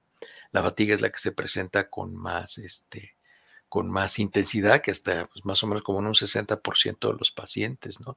Y después de ahí, pues el dolor de cabeza es el cuarenta y tantos por ciento, y así pues, se van presentando. Este, este, este es un trabajo de investigación de hace ya algunos meses que hicieron un grupo de doctoras mexicanas brillantes, hasta arriba están sus nombres, son unas doctoras y seguramente tú has visto meme, a algunas de ellas, a la doctora Sandra López León, a la Carol Perelman, a Talia Wegman, a este, uh, ¿quién es más activa? La doctora Shona Villapoles, ella es española y es de Galicia y está en Houston, en el Hospital Metodista. Ellas hicieron este trabajo, fue un trabajo extraordinario y prácticamente fue el primero que se hizo respecto a las secuelas de, a las secuelas de COVID y ahí definían 50 secuelas de COVID y ahora ya hemos encontrado que son hasta 200 secuelas de COVID. Para que lo anote, acuérdese que esta, eh, esta grafiquita también la tenemos que sumar en la que tengo pendiente subirles por Twitter y por Telegram, que me las han estado pidiendo mucho por ahí. y con, con, esta última pregunta, actor, eh, y es de la mexicanita, que le mando un abrazo. Nos dice, mi hija quedó con el pulmón derecho lesionado, solo oxigena un 65%. Le están tratando con heparina, de hecho, está usando ya inhalador para ayudarse a respirar, que si este es un tratamiento correcto. Claro, la heparina es un medicamento anticoagulante. Si, si, que, si quedó con problema, miren, ahí en el cuadro de las secuelas pueden ver arriba, así síguele moviendo, vete para ahí, ahí es exactamente donde estás. Hay algo que dice 5% fibrosis pulmonar ahí exactamente donde estás. Ahí dice 5% de fibrosis pulmonar del lado izquierdo del monitor. Ahí está. 5% de fibrosis pulmonar. La fibrosis pulmonar es una complicación muy delicada. Una de las principales características de los pulmones es su capacidad, es lo que se llama el compliance. Así, y así se dice incluso en español, porque no hay, no hay una palabra. Lo que más se parecería es la, la expansibilidad del pulmón. Esa sería una palabra en español. Pero, por ejemplo, uno de mis pulmones, si nosotros pusiéramos todos los neumocitos, es decir, todas las células de uno de mis pulmones, podríamos tapizar todas las paredes de esta habitación en donde estoy, de este estudio donde estoy transmitiendo, porque es amplísimo, es decir, se puede ampliar mucho. ¿Por qué? Por la elasticidad que tiene el pulmón. Si un pulmón se vuelve fibroso, pierde esa capacidad y pierde mucho de su función y pierde mucha de su capacidad de ventilar y de intercambiar oxígeno por CO2 y es por eso que tienen esos niveles de, saturación de oxígeno del 65 y pues son personas que tienen que utilizar oxígeno suplementario, es decir, o puntas nasales o una mascarilla para incrementar su concentración de oxígeno, porque el daño por hipoxia crónica es muy importante en todos los órganos. Y es por eso que el oxígeno es considerado un medicamento con indicaciones muy precisas, muy, muy precisas. Y siempre, bueno, pues quien más sabe si el tratamiento es adecuado y si el tratamiento es bien, pues son los médicos que han visto a un paciente en su evolución a lo largo de toda su evolución, ¿no? No así opinar así a vuelo de pájaro si está bien o está mal un tratamiento, pues sería esta, esta, hasta irresponsable, ¿no? Si yo conociera el caso, pues les podría dar una opinión más informada, pero pues bueno, si tiene un problema de fibrosis pulmonar, pues necesita oxígeno suplementario y sí, desde luego necesita broncodilatadores, que son medicamentos que lo que hacen es que, imagínense que los pulmones son un racimo de uvas. Entonces el tallo más grande está hasta arriba, que es la tráquea, que es esta estructura que está aquí, y luego vienen los bronquios que se van haciendo más chiquitos y más fragmentados, y cada una de las uvas de ese racimo de uvas es un alvéolo donde llega el oxígeno y ahí se intercambia el CO2 por el oxígeno. Si una persona tiene fibrosis pulmonar, prácticamente todo eso no se puede expandir y está chiquito. Entonces, el intercambio de gases es muy restringido y es por eso que el nivel de oxígeno en la sangre es muy bajo. Y pues, doctor, no quiero perder la oportunidad, por aquí nos está preguntando ACC muy insistente sobre la vacuna para los niños de 5 a 11 años, si hay algún avance sobre esta vacuna. Sí, prácticamente, prácticamente como se los habíamos ya adelantado aquí, Meme, ¿te acuerdas? Que les dijimos que prácticamente la última semana de octubre o la primera semana de noviembre va a estar autorizada la primera vacuna que salió en esta carrera del proceso de autorización, que es la de Pfizer, y detrás de ella irán llegando el resto de las vacunas para ese grupo de edad, ¿no? Ojalá ojalá se animen a vacunar a los niños aquí en Estados Unidos, porque digo, México lo está haciendo muy bien. Y es el otro día le decía a alguien, es por, miren, nada más por diversión, por diversión, métanse a mi Twitter y vean las respuestas que hay al, al tweet original que yo tengo fijado desde junio del año pasado, por pura diversión. Y van a ver cómo hay personas que tienen unos problemas de comprensión de lectura brutales, porque dicen, es que usted está alabando al presidente y usted... Y yo, o sea, yo estoy diciendo que México lo está haciendo muy bien. México son todos ustedes. Y México lo está haciendo muy bien por una sencilla razón, porque la gente se quiere vacunar porque la gente está ansiosa de vacunarse para reiniciar su vida, para volver a sus actividades, para volver a hacer su vida normal, este, y ahí les iba poniendo, o sea, siéntanse orgullosos de su patria. Díganme en qué momento yo estoy hablando de un gobierno en particular, de un político en particular, este, pero, pero a mí me llama mucho la atención las no, hay unas respuestas rabiosísimas, eh, que soy un gusano arrastrado, no sé, este, en fin, a mí me da mucha risa. Hay gente que de verdad está muy enferma y necesita una terapia. Siempre necesita, terapia. necesita que lo apapachen, yo creo. Hace falta que hablemos mucho sobre la salud mental. Sí. Hace falta mucho hablar sobre eso, creo que sí. Sí, no, pues ya hemos hablado, ya hemos hablado en el programa de los viernes, hemos hablado de la salud mental. Este, pues el, viernes pasado estuvo muy bueno el programa, por cierto. Está grabado, estuvo el doctor de Sinovac estuvo aclarando muchísimas dudas. Entonces, si quieren ir al canal, ahí está el, video. Este fue el doctor Alberto Medina Chanona, que es, él, él tiene uno que se llama, búsquenlo, ah, síganlo en internet, se llama arroba centro de vacunas, así se llama, arroba centro de vacunas, y es del doctor que es el vocero y representante de Sinovac. Sinovac es una vacuna que ya está aprobada, es el doctor este, Alberto Medina Chanona, y él tiene este, este tweet que se llama arroba centro de vacunas. ¿Por qué a eso se dedica? Por ejemplo, si alguno de ustedes quisiera ir a África, le van a decir, para poder viajar a África necesita ponerse la vacuna de la fiebre amarilla. Entonces, ah, Chihuahua, ¿y esa dónde la pongo? Ahí con el doctor se la pueden poner. Él tiene un centro de vacunación para todas esas vacunas raras, para mayores y para menores de edad. Este, y eso está ahí en, este, eh, no, ese es de República Dominicana, creo, pero este. Si ahorita lo buscamos. Centro, de, centro de vacunas, sí. Este, y, estuvo con nosotros el viernes, pues si quieren ir al canal y ver el programa, está buenísimo. La, verdad es que estuvo muy interesante y el doctor explicó muchas dudas que tenía la gente respecto a los protocolos de investigación. Ese, ese, ese es exactamente el del doctor. Él está ahí en la Ciudad de México. Pues, ¿y este viernes qué va a haber? Ya tenemos programa. y este programa, este viernes, todavía no sabemos, porque como no me han confirmado los invitados, no, no, no quiero decir todavía de qué va a ser, pero probablemente, miren, ahí arriba, si te va, ese es el programa de nosotros, ese que está ahí. Ese que está ahí, eh, que ves el cuadrito de YouTube, que dice YouTube, COVID-19 Informa, ahí es hoy ese es el del mi canal de YouTube, ahí es donde nosotros hablamos con el doctor. Exactamente. Bueno, hasta, hasta saco me puse hasta me puse bien elegante porque pues, el doctor yo dije va a salir bien elegante. Si no me va a pasar como con el doctor de Cancino, que yo con mis camisetas que me gusta salir, este, que saco a veces, este, y, los doctores bien elegantes, este, ahí estuve con el, con el doctor, y él, él, él es el doctor, Alberto Medina Chanona, y él estuvo informándonos muchísimo, información muy valiosa. Véanlo, véanlo, les va a gustar. Se pican. Yo casi no hablé, si hablo mucho me regaña Mariana. Este, pues dice que tengo que dejar hablar a los invitados y tiene razón. No, pero está bien justo que, se le pueda ofrecer este tipo de, alternativas a la gente en tiempos en donde hay necesidad de conocer, de opinar, pero con un fundamento. Creo que aquí es siempre importante el conocimiento. Así es. Pues lo, veo la próxima semana. Tenemos temas pendientes. Creo que sería bueno que abordemos justo lo que nos mencionaba sobre POTS. POTS, estudienlo, ese es interesantísimo, el POTS. POTS es, el acrónimo por, las, por la palabra en inglés. No sé si tenga un nombre en español, discúlpeme por, por la payasada, pero no sé si tengo un nombre en español, pero ese se llama POTS y la S es de síndrome. Es eh, eh, hipotensión ortostática postural, esa es, la traducción. Síndrome de hipotensión ortostática postural.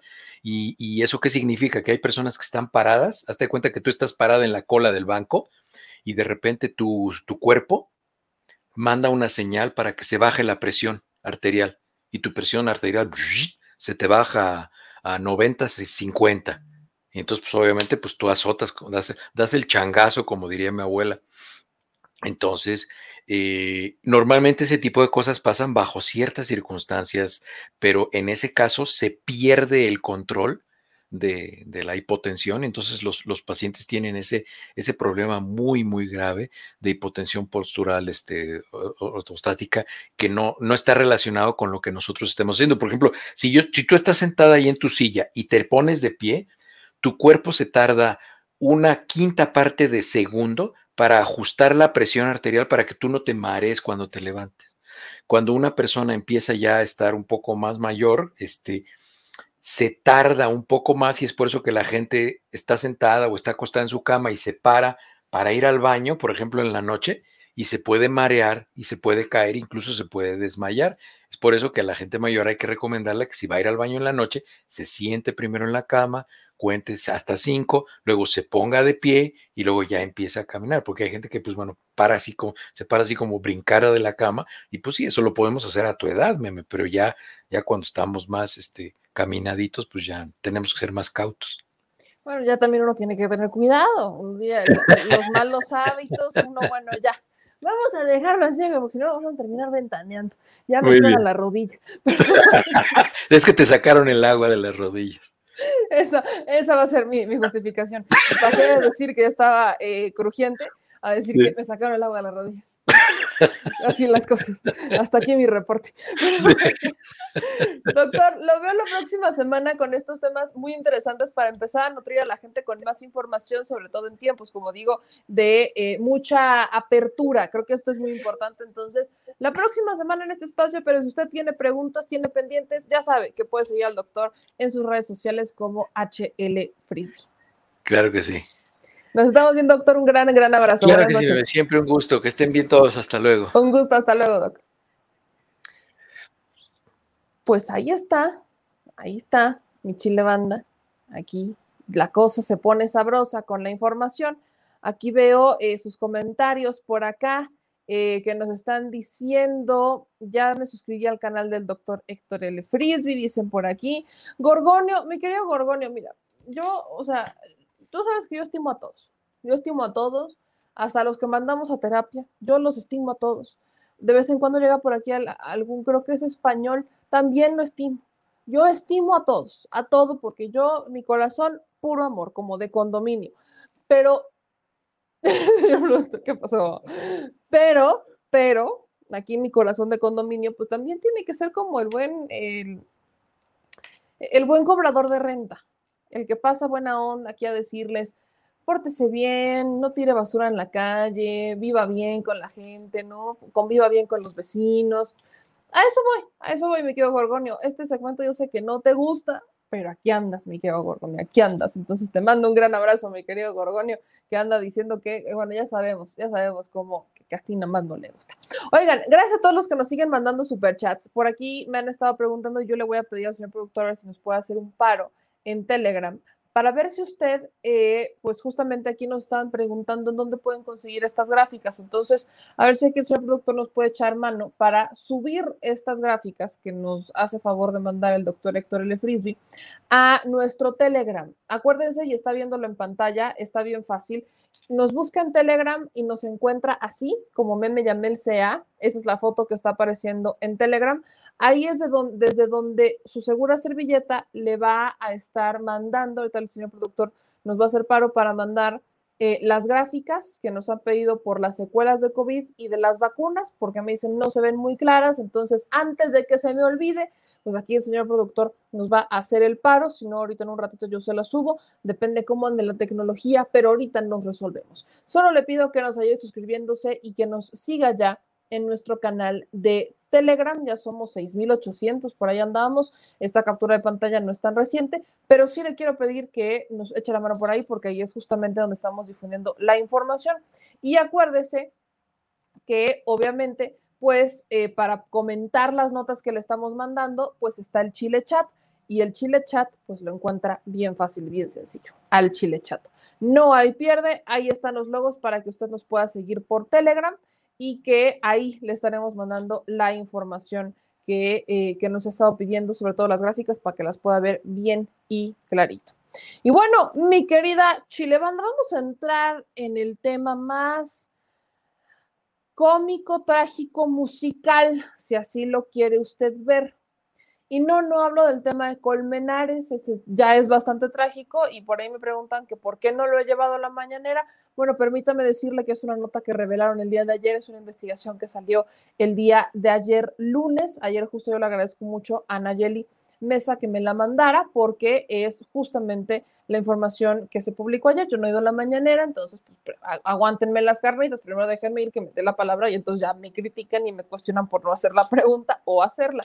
Pero bueno, el asunto es que, mire usted, dama, damita, caballero, mi querida Chilebanda, bella, divina y preciosa.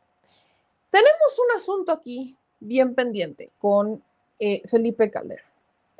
Yo vuelvo a hacer la pregunta y es más, voy a, estoy viendo mi computadora porque quiero ver si ya, ya, ya, resurgió, si ya hizo algo, si ya emitió algún tipo de comentario, eh, tweet al respecto. Vaya, la clásica. Lo niego calderónicamente. Esta es la clásica. Es más, no sé por qué no me puse la payera el día de hoy, pero es más, lo niego calderónicamente. Señor productor, échame también ahorita la imagen de lo niego calderónicamente, porque este es el segmento de lo niego calderónicamente. Ya están en Telegram las gráficas para que no, no, ande por ahí perdido. Ya están en Telegram las gráficas que nos pedían sobre las secuelas de COVID. Mire usted. Felipe Calderón, el expresidente que fue a España a decir que su administración había sido muy exitosa y que tenía mucho que presumir por los exámenes de control de confianza en la Policía Federal. Mm, mi vida. Pues mire usted, aquí el mi vida de Felipe Calderón anda en problemas. Porque bueno, si de por sí, si de por sí ya era bastante cínico que Felipe Calderón llegara a España a decir, que sus exámenes de control de confianza y que él bendita y maravilla, octava maravilla del mundo con la Policía Federal, teniendo al exsecretario de Seguridad Pública encarcelado en Estados Unidos en pleno proceso, todavía no es juicio, en pleno proceso de investigación y ya lleva más de un año, ya va para dos años allá adentro, este García Luna, por complicidad con el crimen organizado, ya era bastante cínico.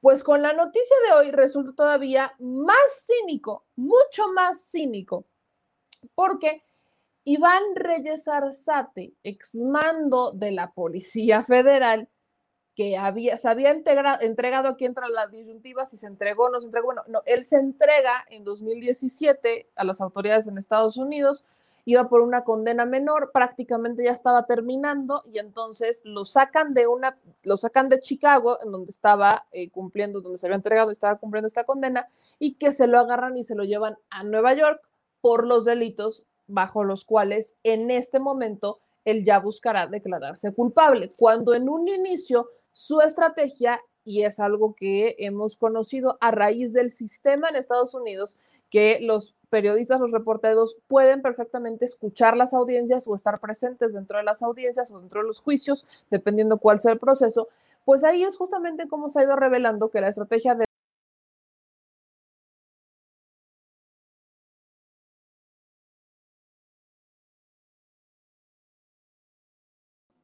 Pero bueno, como esta madre siempre nos está sacando, ya saben, aquí tenemos plan B.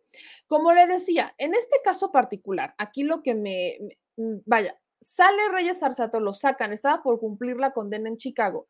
Y entonces se lo llevan a Nueva York y su estrategia era declararse inocente. O sea, no tenía intención de hablar en realidad. Nunca vimos como la intención de Reyes Arzate de que fuera a declarar en contra de García Luna o que fuera a decir algo. Vaya, no existía bajo esta premisa.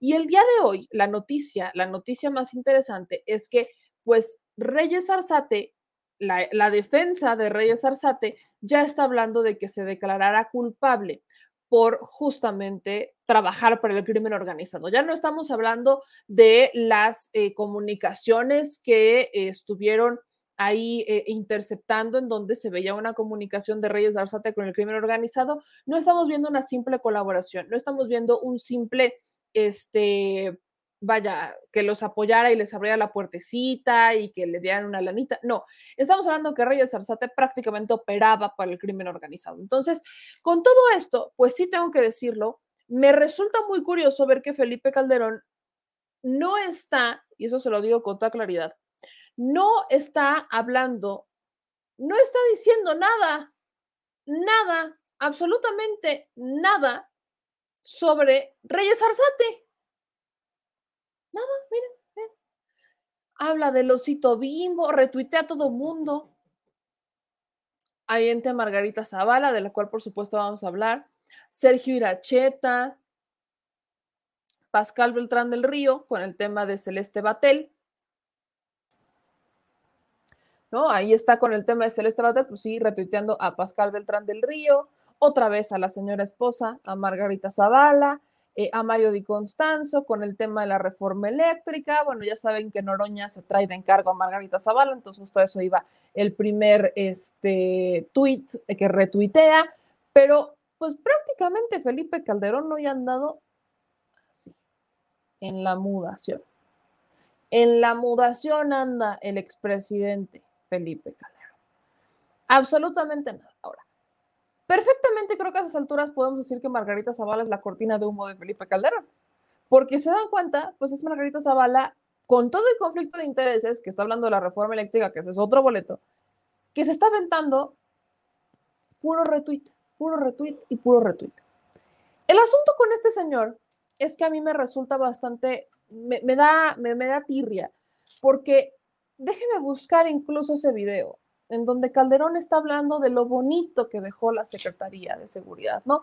Cuando justamente está presumiendo en España con sus, no deje usted políticos con los que comparte ideología, socios comerciales, porque déjeme le recuerdo que justamente comparten intereses en exactamente las mismas empresas eléctricas, no en otra, no, en las mismas empresas eléctricas Calderón y España, los de este partido que ha albergado a Aznar, por ejemplo, son justamente los mismos intereses eléctricos que cuando dejaron de ser presidentes, los casualmente contrataron en sus consejos de administración como asesores, como si el conflicto de interés no existiera. Entonces, no hablamos solamente de un personaje político mexicano compartiendo ideas con un partido en España similar, ¿no? Hablamos de una sociedad perfectamente consumada, sociedad comercial consumada con intereses económicos perfectamente claros de por medio, no hay empache. Entonces, esto se lo pongo sobre la mesa porque el colmo del cinismo en todo esto es justamente, y me encanta, porque aquí hablan de machismo, y bueno, ¿quién está utilizando a la esposa? ¿Quién está utilizando a la esposa para cortina de humo? Sí, él. Así que que no me venga a hablar de machismo porque se achú. El tema con Felipe es que el único tuit que emitió el día de hoy fue por el pésame a el ingeniero Cárdenas por el fallecimiento de su esposa, la señora Celeste Batel. Nada más. O sea, están muy buenos los personajes políticos para emitir ese tipo de comunicados políticamente esperados, pero están muy poco presentes para hablar justamente de lo que se les requiere. Y no, no es suficiente con lo que Felipe Calderón dijo en las entrevistas que le hacía Adela Micha o que le hacía Ciro Gómez Leiva sobre su libro Decisiones Difíciles, que por cierto le piratea a Hillary Clinton. No, cero. Estamos hablando de un presidente, de un expresidente, Dios nos libre, que vaya, se me baja la boca chicharrón, de un expresidente que, vaya, que, que tiene que presumir, no está hablando de lo que realmente pasó en su administración, pero eso sí, está haciendo política. ¿Bajo qué premisa hace política Felipe Calderón? Yo por eso pregunto, ¿en dónde está Felipe Calderón? El que sale a declarar, el valiente Felipe Calderón, el que combatió al crimen organizado. ¿Onta? Porque yo no veo claro dónde está. Y es que aquí luego sale uno que otro defensor de Felipe Calderón diciendo justamente es que él tuvo los pantalones de combatir al crimen organizado. Disculpe, ¿qué? Porque eso de que dos personajes de la Secretaría de Seguridad, uno de la Policía Federal y otro secretario de Seguridad, estaban coludidos con el crimen organizado y yo, presidente de la República, nunca me enteré que se lo crea su abuelita, porque nadie se la compra. No es casualidad. Que cometas error en una contratación puede pasar, pero que a lo largo de seis años no te enteres que esa persona que es clave para tu estrategia de seguridad tan valiente y que tanto presumes está coludido con el narco, no es una casualidad. no es una omisión, se le llama complicidad aquí y en China. No es ningún tipo de, ay, es que se me chispoteó, yo no supe, no me dijeron, no me avisaron. No, no, no, no, no. Al señor se le avisó que nos quiere vender la idea de que como era un puesto muy competido, pues había una guerra sucia y entonces él no confió en las declaraciones porque guerra sucia es otro boleto que tampoco se la compramos porque es tu obligación como gobernante, como, vaya, aunque hayas llegado por fraude, es tu obligación hacer una revisión exhaustiva de los personajes que vas a contratar o que vas a poner en tu gabinete, porque sabes mínimo qué balas vas a tener que parar con el pecho. Si ya decidiste contratarlos y sabes que tienen un pasado oscuro tipo el presidente Andrés Manuel López Obrador con Manuel Bartlett, sabes perfectamente bien qué balas vas a tener que afrontar, porque es tu chamba investigarlos.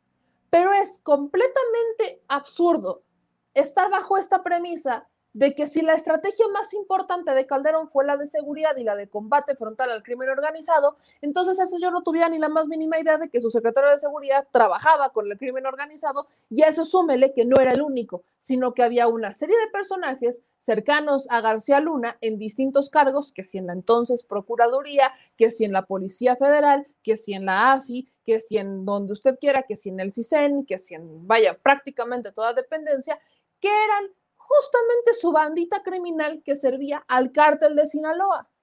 Y entonces tenemos, y aquí déjeme decírselo, si nos ponemos a pensar en quién creemos más, pues la neta es que creo más en las declaraciones de los criminales que en Felipe Calderón, que todo lo ha negado calderónicamente y que de a momento a momento siguen saliendo cosas que el señor dice es que yo no sabía y no tiene absolutamente nada, pero nada que presumir.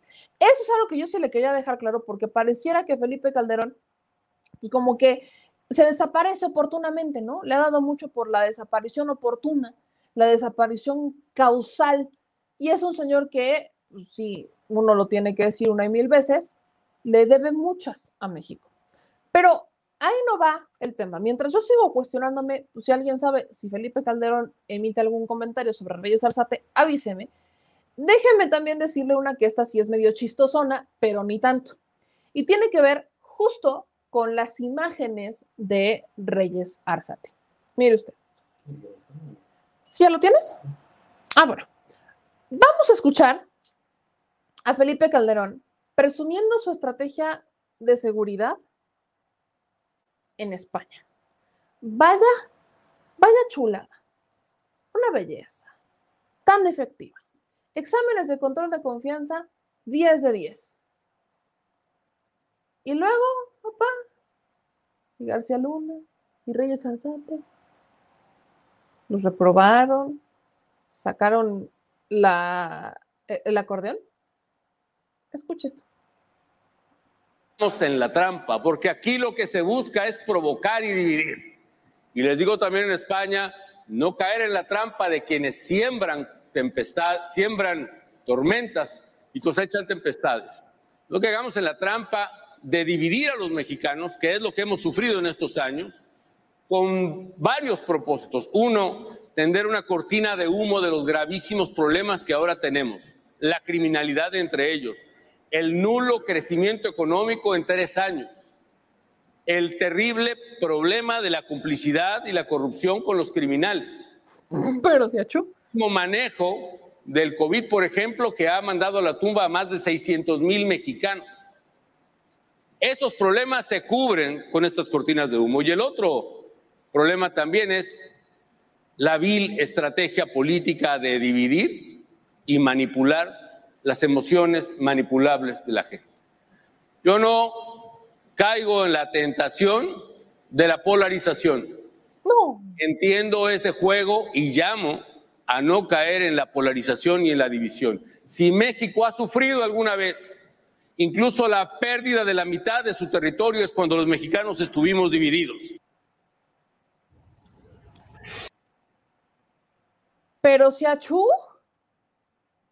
pero si achú, o sea, anyway, el asunto con Felipe Calderón es que yo sigo diciendo, where is it? Y el examen de control de confianza, muy bien, muchas gracias. Aquí eh, eh, el tema, y ahí va justamente esta parte que eh, el productor nos buscó sobre cómo Felipe Calderón anda, muy presumido últimamente. Vea. Y ese proceso iba claramente marcado por una caída brutal en vilo de las instituciones de seguridad y justicia y una creciente exponencial de la fuerza criminal en México. Ese fue el panorama que teníamos, pero no era lo único. ¿Qué fue lo que hicimos? Una estrategia que cambiaba las cosas. Primero, tres ejes. Combate frontal al crimen organizado. Haciendo los cuatro. Y parece que es obvio que tiene que combatirse a los criminales, pero en México aún el día de hoy se debate si se les debe combatir o no. Y nuestra política fue a los criminales se les combate, porque quien gobierna tiene la orden, tiene el mandato de hacer valer la ley, defender a los ciudadanos y combatir a los criminales. y así lo hicimos, decididamente. Hoy la política, por ejemplo... Yo nada más lo recuerdo, Felipe Calderón, de todos los paseos que hizo, solo hay 13 sentenciados y por delitos menores, ninguno por un delito mayor en realidad. Así que que no nos venga a decir combate frontal al crimen organizado cuando de más de 200 paseos que hizo de criminales que había detenido, solo hay 13 sentenciados. ¿Y los demás? ¿Muertos? ¿O falsos? Las dos. Aquí no hay opción, literal, las dos. O fabricados o muertos. Pero bueno. Y yo vuelvo a la pregunta. ¿Con qué cara viene a decir combate frontal al crimen organizado cuando alguien pásele un diccionario y avísele a Felipe Calderón que combate directo no es lo mismo hacerlos tus compadres. No es, no, o sea, no, no. Es el opuesto, son es la antítesis, ¿no? Uno no combate directo al crimen organizado y te sientas con ellos a negociar y entonces los cuidas y los haces tus compadres y solamente te vas contra los enemigos del cártel de Sinaloa. Eso no es combate directo al crimen organizado. Entiéndase como complicidad. Por favor, entiéndase de esa manera. Ahora sí, púchale play, señor productor, para continuar, porque me encanta cuando habla de los exámenes de control de confianza. Es, fascinante, fascinante, de verdad. Mira, y téngame paciencia. La ley, defender a los ciudadanos y combatir a los criminales. Y, así de nuevo. Defender a los ciudadanos y combatir a los criminales. Pero si achú de nuevo, ¿dónde quedó el armados hasta los dientes, hijo de la refregada? Perdón, porque uno sí se enchila, y más yo, yo me enchilo mucho. ¿Cómo cuidas a los ciudadanos cuando literalmente le ordenas a los militares cumplir con una cuota? Dígase así, porque había que presumir resultados. Y entonces tu presumir resultados se convirtió en matar gente inocente. Y entonces tu presumir resultados se convirtió en esta frase en su libro, que es bien triste, de se perderán vidas humanas, pero habrá valido la pena valió la pena, neta valió la pena. Se habrán perdido vidas humanas, pero valdrá la pena. ¿Valdrá la pena para quién?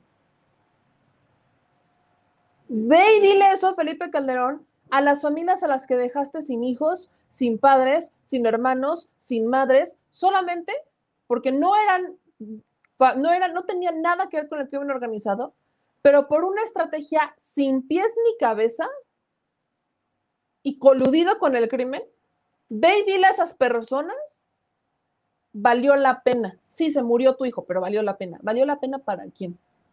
Porque lo único que hizo fue una estrategia de medusa, donde cortaba la cabeza de una y crecían dos completamente sin control.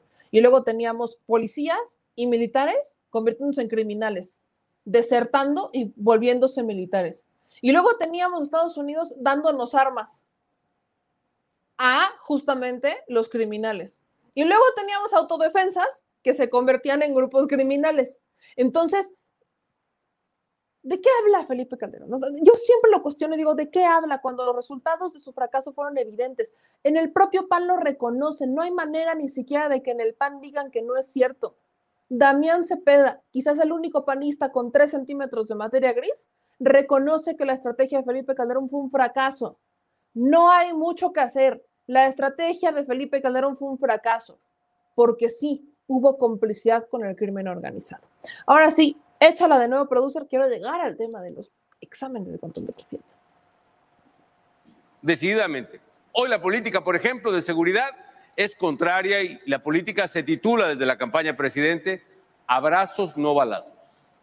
Y en la medida que cunden los abrazos a los capos y a sus familiares y se liberan delincuentes, México está cayendo en las garras de la delincuencia que tanto trabajo nos costó liberar.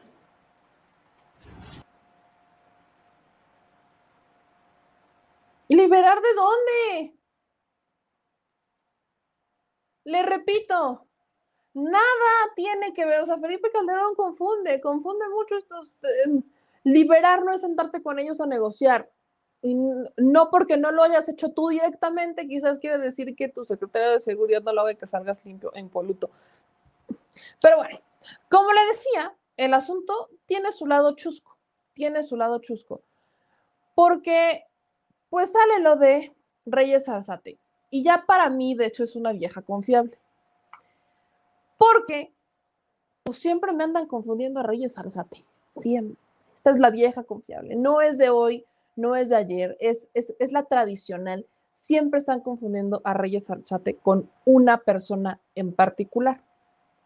Y usted tiene que estar bien claro, porque esto es algo que han hecho todos los medios de comunicación. Todos han caído en este error. Este que usted está viendo en pantalla es al que han hecho pasar por Iván Reyes Arzate en todos los medios de comunicación. Es más, hagamos el ejercicio. Iván Reyes Arzate. Le ponemos aquí, le vamos a dar en imágenes. Vea usted cuántas imágenes hay y vea de quiénes son.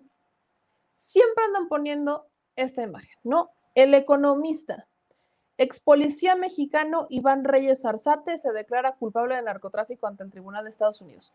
El de la foto no es Reyes Arzate. Y, y, no, no, no, no, pero yo hablo del el periódico El Economista, es el que lo ah. puso.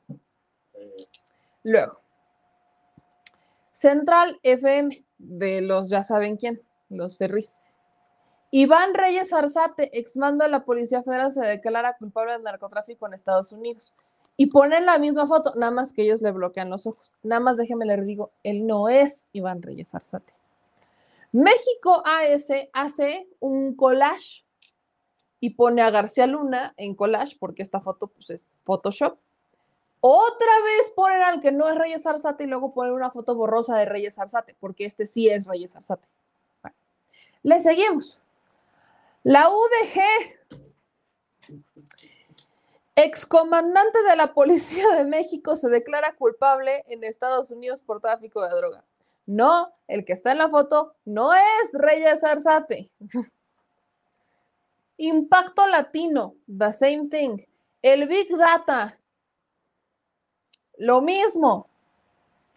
La opinión, el mismo error. El Heraldo de México, el mismo error. Subrayado MX. El mismo error. Telemundo Dallas. Telemundo Dallas. ¿No? Ahí nada más se lo voy dejando ahí como el quien vive. El blog del narco. Dani, ¿por qué era socio, compa? El blog del narco. 24 horas. Bueno, y así nos podemos ir. Río 12. Este error también lo cometió este, Adela Micha, lo cometió este, Ana Paula Ordorica, lo este, este error lo ha cometido N cantidad de personas haciendo pasar a una persona que no es por Reyes Arzate. Porque el de la foto, el que han hecho pasar cada que sale el tema de Reyes Arzate, hasta Epigmenio Ibarra puso la foto, es Amanelich Castilla Canavioto. O sea, el que usted ha visto en las fotos que le enseñé prácticamente en todos los medios de comunicación es Manelich Castilla, no es Iván Reyes Arzate. Para que no se vaya con la finta, esto lo han cometido prácticamente todos los medios. ¿Por qué? Porque no hay muchas fotos de Iván Reyes Arzate. ¿Y por qué no hay muchas fotos? Bueno, recordará usted que Manelich, pues justamente Policía Federal. Y Reyes Arzate estaba dentro de la Policía Federal. Entonces, como tienen un cierto parecido en complexión y en el tipo de rostro, pues uno dice, ah, sí, claro es. Pero no, porque Reyes Arzate no era tan mediático. El asunto es que Manelich Castilla ya nos hizo un favor, le hizo un paro a todos los medios de comunicación, porque es real, esta no es la primera vez que niega y que pide que cambien las fotos. Dice Manelich Castilla, he aclarado muchas veces, uso erróneo de mi imagen al referirse a un ex policía procesado en Estados Unidos por vínculos criminales. En apoyo a los medios, porque prácticamente aquí les está diciendo, porque no saben hacer su chamba, anexo imagen de Iván Reyes Arzate. Exijo cese la irresponsable afectación a mi persona, la de mi familia y se ejerza periodismo serio. Ahí nada más les encargo, por piedad de Dios, que no caigan. Yo no sé si esto es una. Yo, miren, muchos aquí me, me, dicen en los comentarios que es una campaña perfectamente orquestada. No, este es un error que comete por la flojera. O sea, aquí lo que impera, por lo que aquí lo que impera es literal el no encontré la foto. ¿Quién la puso? Milenio. Ah, a huevo, es. es le voy a copiar. Y ese es un problema que tienen los medios. Si ven que la fotografía la tiene un medio importante, un medio nacional, entonces la toman como válida. Así que aquí aplica la de la que dicen todas las mamás. Si tu mamá, si tu amiguito dice que te avientes por el puente, te vas y te avientas, para los medios sí. La respuesta es sí. O sea, si aquí Milenio y Reforma y el país van y se avientan del puente con el Borras, con la foto de Malich diciendo que es Iván Reyes Arzate, todos los demás van a decir, ah, claro, es. Todos van y se avientan. Eso es lo que pasa. Eso es lo que pasa. Porque, uno, efectivamente existen muy pocas fotos de Iván Reyes Arzate. En redes sociales o en Google no hay muchas imágenes de Iván Reyes Arzate. Las que hay son de gráficas, eh, de cómo lo han vinculado con quiénes y demás. Es incluso una imagen, que se la voy a poner cuando está él cargando un arma. Y no hay muchas imágenes de Iván Reyes Arzate, no, no las hay. Pero cuando uno quiere hacer periodismo serio y tiene recursos, como muchos de los medios que les acabo de mencionar, pues no te cuesta nada ir a buscar en el archivo una fotito del expediente de Iván Reyes Arzate. No te cuesta, no, no, no, o sea, cuando tienes, cuando no tienes la limitación del recurso ni de los contactos, no te cuesta trabajo ir a buscar la foto de Iván Reyes Arzate. No te cuesta. A nosotros que no tenemos los recursos y que, pues no, que nos cuesta un poquito trabajo, a eso quiero llegar. Lamentablemente, sí han estado jugando con la imagen de una persona completamente equivocada. Y aquí, por ejemplo, les digo, o sea, el semanario Z lo ha hecho. Son muchas personas las que han utilizado la imagen de Manelich Castilla y esa ha sido prácticamente una constante, una constante que se ha hecho. Manelich se ha cansado, creo que, de pedir que dejen de utilizar su fotografía con, confundiéndolo con Iván Reyes Arzate. Manelich sí es muy mediático. Ahí sí hay que andar. Manelich sí es muy mediático, como pueden ver, publica opiniones en el Heraldo, sí tiene muchas fotos, no era un personaje que estuviera solamente detrás del escritorio, él daba conferencias, se le veía mucho en la administración de Peña Nieto, pues él prácticamente policía federal, pues él, o sea, él fue el comisionado, no era, eh, no era como que se escondiera, a diferencia de Reyes Arzate. Entonces, para que usted no lo confunda, aquí vale mucho la pena que sí tenga ubicado quién es Iván Reyes Arzate y pues es este personaje que está usted viendo en pantalla. Este es el personaje que eh, se declarará culpable o se ha declarado, se declarará, eso es lo que ha dicho su defensa, culpable por efectivamente vínculos con el crimen organizado, por literalmente haber trabajado para el crimen organizado, siendo uno de los mandos importantes en la Policía Federal, pero en la administración de Felipe Calderón, junto con Genaro García Luna como secretario de Seguridad. Entonces, entiéndase así, el que este personaje se declare culpable le cambia por completo la jugada a un Felipe Calderón que ha querido, él sí ha querido hacer una campaña con el caso de García Luna, diciendo que pues en Estados Unidos han retrasado mucho el juicio y que si tienen tantas pruebas y tantas pruebas, pues porque de tantas hojas que tienen, no han empezado ya el juicio. A Calderón se le olvida que el que ha retrasado el inicio de este juicio es el propio García Luna y su defensa, que si por el COVID, que si por el idioma, que si porque son muchas páginas, que si porque no las entiende, que porque no se las dieron, que porque no las he terminado de leer, y han sido N cantidad de veces que la propia defensa de García Luna y sí también los fiscales han pedido aplazamientos a las audiencias.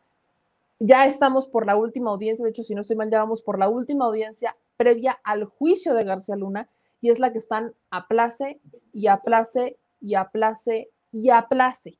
Entonces, vamos a ver justamente qué es lo que va a decir Reyes Arzate, porque le va a cambiar entonces mucho a García Luna la defensa y por ende al que siempre dice que nunca sabe absolutamente nada. Sí quería dejar claro, ¿no? El tema de Reyes Arzate, ¿no? Para que no lo anden confundiendo con, con Manelis Castellanos. La próxima audiencia, si es que no la vuelven a aplazar, es la próxima semana, 27 de octubre, de García Luna. Tiempos claves, y fíjense cómo política es tiempo, pero también en los juicios es tiempo.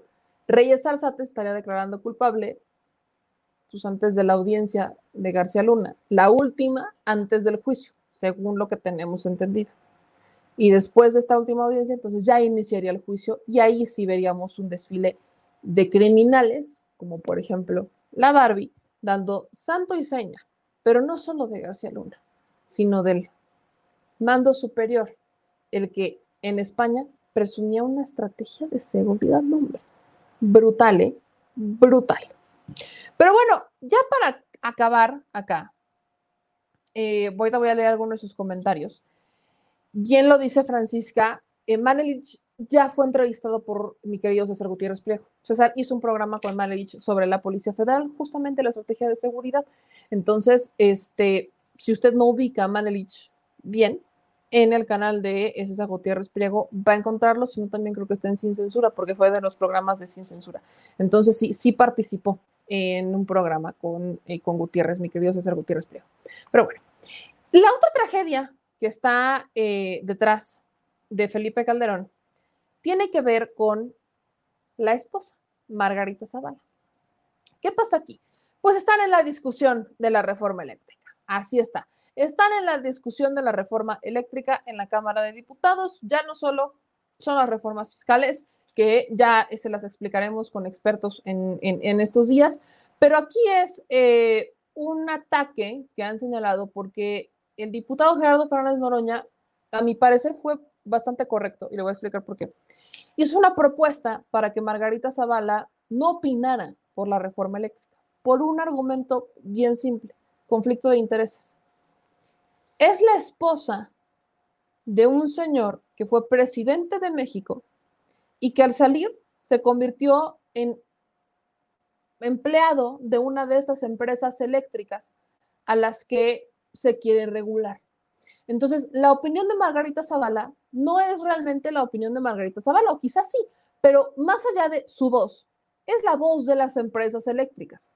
Es la voz de una persona que ha sido beneficiada directamente por este esquema completamente abusivo, en donde expresidentes y exsecretarios de energía se convertían en consejeros de administración de empresas eléctricas. Entonces, el diputado Gerardo Fernández Noroña lanza esta propuesta para que pues, Margarita Zavala no opine por un claro conflicto de intereses. Y entonces Margarita Zavala le contesta eh, a todos los diputados en la Cámara. Y lamentablemente se hizo, como les dije, no investigan lo de Colmenares, pero ahorita están buenos los jitomatazos en la Cámara de Diputados por la reforma eléctrica. Y en el tema particular que les vamos a mencionar, aquí es Margarita Zavala, que ya empezaron a mezclar en la discusión. Aunque estas son las reservas de Margarita Zavala por la miscelánea fiscal, el tema, más allá de la miscelánea fiscal, que es el debate de hoy, es por la reforma eléctrica. Van a ver cómo empiezan a mezclar ciertos criterios, porque eso es algo que tampoco me gusta y es algo que también ahí sí coincido plenamente con, con el diputado Noroña, porque utilizan reservas de un tema para subir a hablar de otro.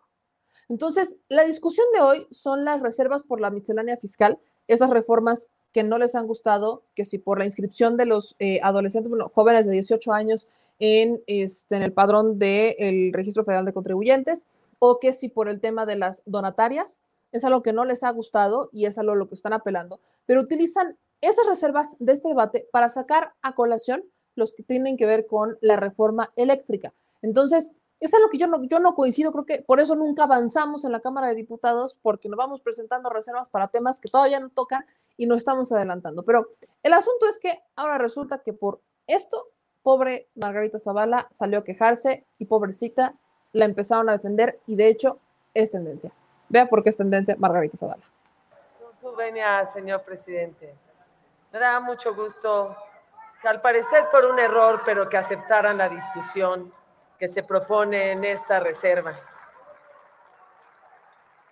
Y permítanme, permítanme explicarles por qué estamos a favor de la reserva. Porque de lo contrario estaríamos cometiendo un gran error contra el pueblo de México.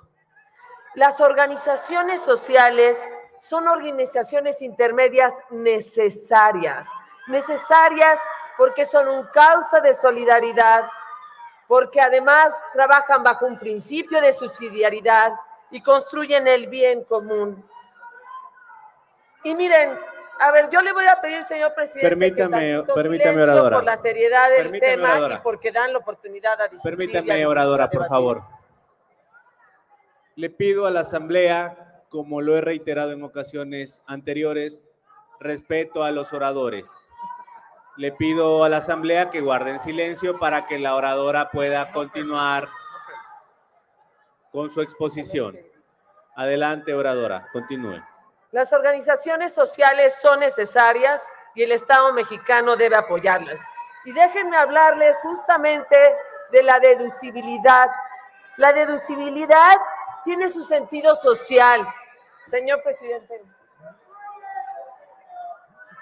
Permítame,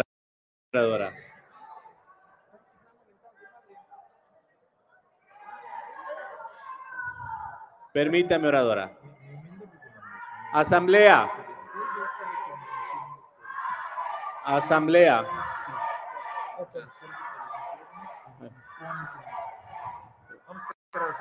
Permítame, asamblea. Diputado Cházaro, ¿con qué objeto? La moción de orden, presidente, para que siga conduciendo la sesión y permitan hablar a la oradora. Le voy a pedir que regrese a los Se acepta la moción del diputado Cházaro, se pide a la Asamblea que permita a la oradora continuar. Muchas gracias, señor presidente. Quiero ver si me puede eh, recomponer el reloj a los cinco minutos que me corresponden porque no he podido iniciar. Permítame. Diputado Daniel Gutiérrez, ¿con qué objeto? No, no puedo. Diputado presidente, pedirle si me acepta una pregunta a la oradora. No. Déjeme empezar permítame, permítame. sobre la oradora, permítame, permítame por favor. Está a discusión la reserva y por lo tanto en este momento se puede formular una pregunta y ahora le pregunto a la oradora si acepta esa interrogante. Al final, al final se la acepto toda, también. Muchas gracias. Continúe el orador. Muchas gracias. Las organizaciones, el tiempo, señor presidente. Permítame. por favor, póngase el reloj en cuatro minutos 30 segundos y continúe.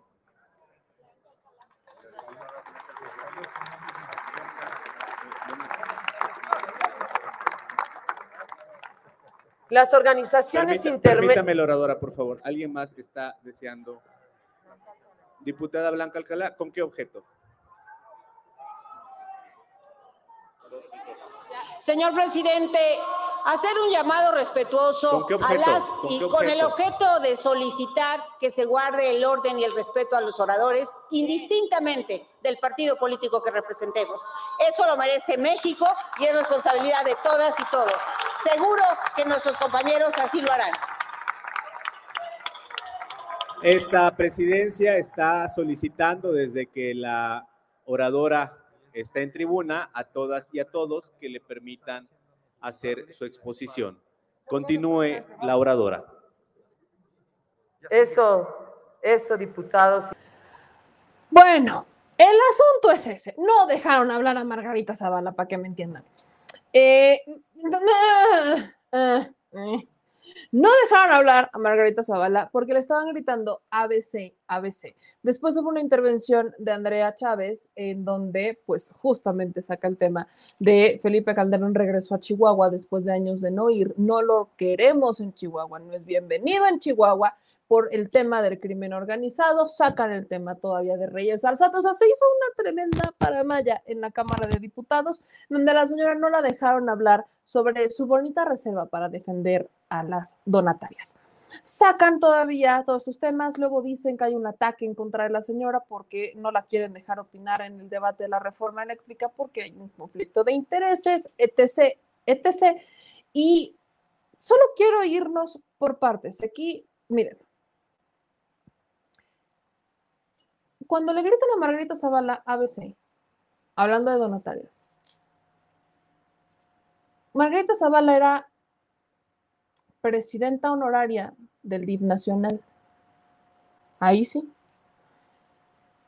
El DIF tiene la posibilidad de recibir donativos porque pues es justamente la instancia mediante la cual se organiza a la sociedad con causas como los niños, madres, eh, abuelitos, personas de la tercera edad, gente que eh, pues no tiene recursos, que está en situación de desamparo, etcétera. Y se le otorga de forma histórica esta labor altruista y labor de apoyo social, además de la secretaría que esté dedicada justamente a los pobres de los más pobres, al DIF. Entonces, el DIF, a través de su presidencia honoraria, busca donativos. Y resulta lógico cuando piensas, bueno, ¿quién le va a decir que no a la esposa del presidente? Bajo esa premisa resulta lógico que si te va y te pregunta la esposa del presidente, a ti empresario, oye, ¿no me quieres dar un donativo para apoyar a la gente, por a los niños? Pues resulta algo poco probable que te digan que no, ¿verdad? Pero curiosamente, este esquema de donatarias es bastante, bastante abusivo porque a quien realmente beneficia no es a los pobres, no, es a los millonarios. Hay pocas cosas con las que coincido con Viri Ríos, pero esta realmente es una de ellas. Y quiero compartir este hilo de Viri Ríos, justamente hablando de las donatarias. Y, y, ve por qué incluso creo que es importante Viri Ríos, porque aunque podemos discrepar en muchas cosas, creo que hay muchas en las que ella coincide a veces con la derecha y creo que ha sido una de estas voces que ha podido entrar entre los dos. Así que creo que la voz de Viri Ríos quizás los haga entender cuál es el problema con el tema de los donatarios. El asunto es que aquí lo dice, va para acá, más para arriba, aquí. Está el tema de los donativos a donatarias. Al respecto, hay que hablar de queso. La gran razón por la que no cobramos suficientes impuestos para tener servicios públicos de primera es porque la ley es como un queso gruyer, con muchos hoyos que le permiten la ilusión. Muchos de estos hoyos solo benefician a la gente más rica. ¿A cuáles? Aquí está. Los donativos a donatarias son uno de los hoyos que más benefician a las personas de más recursos. Los beneficiarios del 94.8% de las deducciones por donativos son el 10% más rico de México. Y aquí está la gráfica que están poniendo. Justamente están hablando de quiénes son los que realmente se benefician. Tasa 0% alimentos, medicinas, agua potable, todo el tema de impuestos, etcétera, donativos, 100%. Esto es el cambio de progresividad. Entonces, cuando uno hace un donativo, pues prácticamente tienes la puerta para hacer una evasión fiscal y no pagar impuestos por el 100%, por el 100%. ¿A quién realmente beneficia este esquema? O sea, los que dan los donativos, no realmente al que recibiera el donativo, porque aquí podemos entrar en una disyuntiva de ¿realmente están recibiendo los donativos? Bueno, esta gráfica dice, si el hoyo de la izquierda de cero la deducción beneficia más al 10% más rico. Si está a la derecha, beneficia a las personas en pobreza, que es este. Por ejemplo, el que exista una tasa del 0% en alimentos beneficia a las personas más pobres, porque ¿cuál es tu necesidad más básica? Comer. Comer. El que no te cobren un impuesto, el que no tengas por comer, sería lo lógico. Pero el que te hagan una deducción al 100%, cuando haces un donativo, ¿a quién le beneficia esa deducción? No le va a beneficiar al más pobre. No le va a beneficiar. Y como le digo, podemos poner perfectamente en tela de juicio si el donativo llega o no, que ese es otro boleto. Pero aquí estamos hablando del impuesto. Pues bueno, el asunto es que los donativos ya estaban acotados, solo se podrían deducir, según lo que dice Ríos, el 70 mil pesos por cada millón de pesos donados. O sea, el donativo promedio es de 30 mil pesos, pues la miscelánea fiscal no afectará la mayoría de los donativos, solo la de los millonarios. O sea, si usted hace un donativo de 300 pesos, pues le va a pasar de noche, no tendría por qué afectarle esto. Si hace un donativo de 3 mil pesos, tampoco le va a afectar, le va a pasar de noche. Pero si hace un donativo de 30 mil para arriba, recurrente, de millones de pesos, o incluso, como lo hacen muchas empresas, abren sus propias fundaciones en donde le inyectan millones de pesos de su dinero a estas fundaciones para deducir impuestos, ahí es donde sí les va a afectar. Porque aquí entra el debate. Hay quienes, como Viri Ríos, dicen que no se hubiera puesto un tope, que es lo que se establece en porcentaje, sino que se hubiera puesto literalmente evitar toda la regresividad poniendo un tope en cantidad, o sea, en número, no en porcentaje, porque todavía queda sujeto ahí al tema. Y acá, esta reflexión con la que cierra, que es parte de su columna, y estoy muy de acuerdo con ella, la caridad no sustituye el pago de impuestos, porque las clases medias no quieren vivir de caridad, sino tener un Estado con servicios públicos funcionales que les permita florecer por sus propios medios. Eso hablando solamente de clases medias. Y si nos vamos incluso a los más pobres, tampoco quieren vivir de la caridad.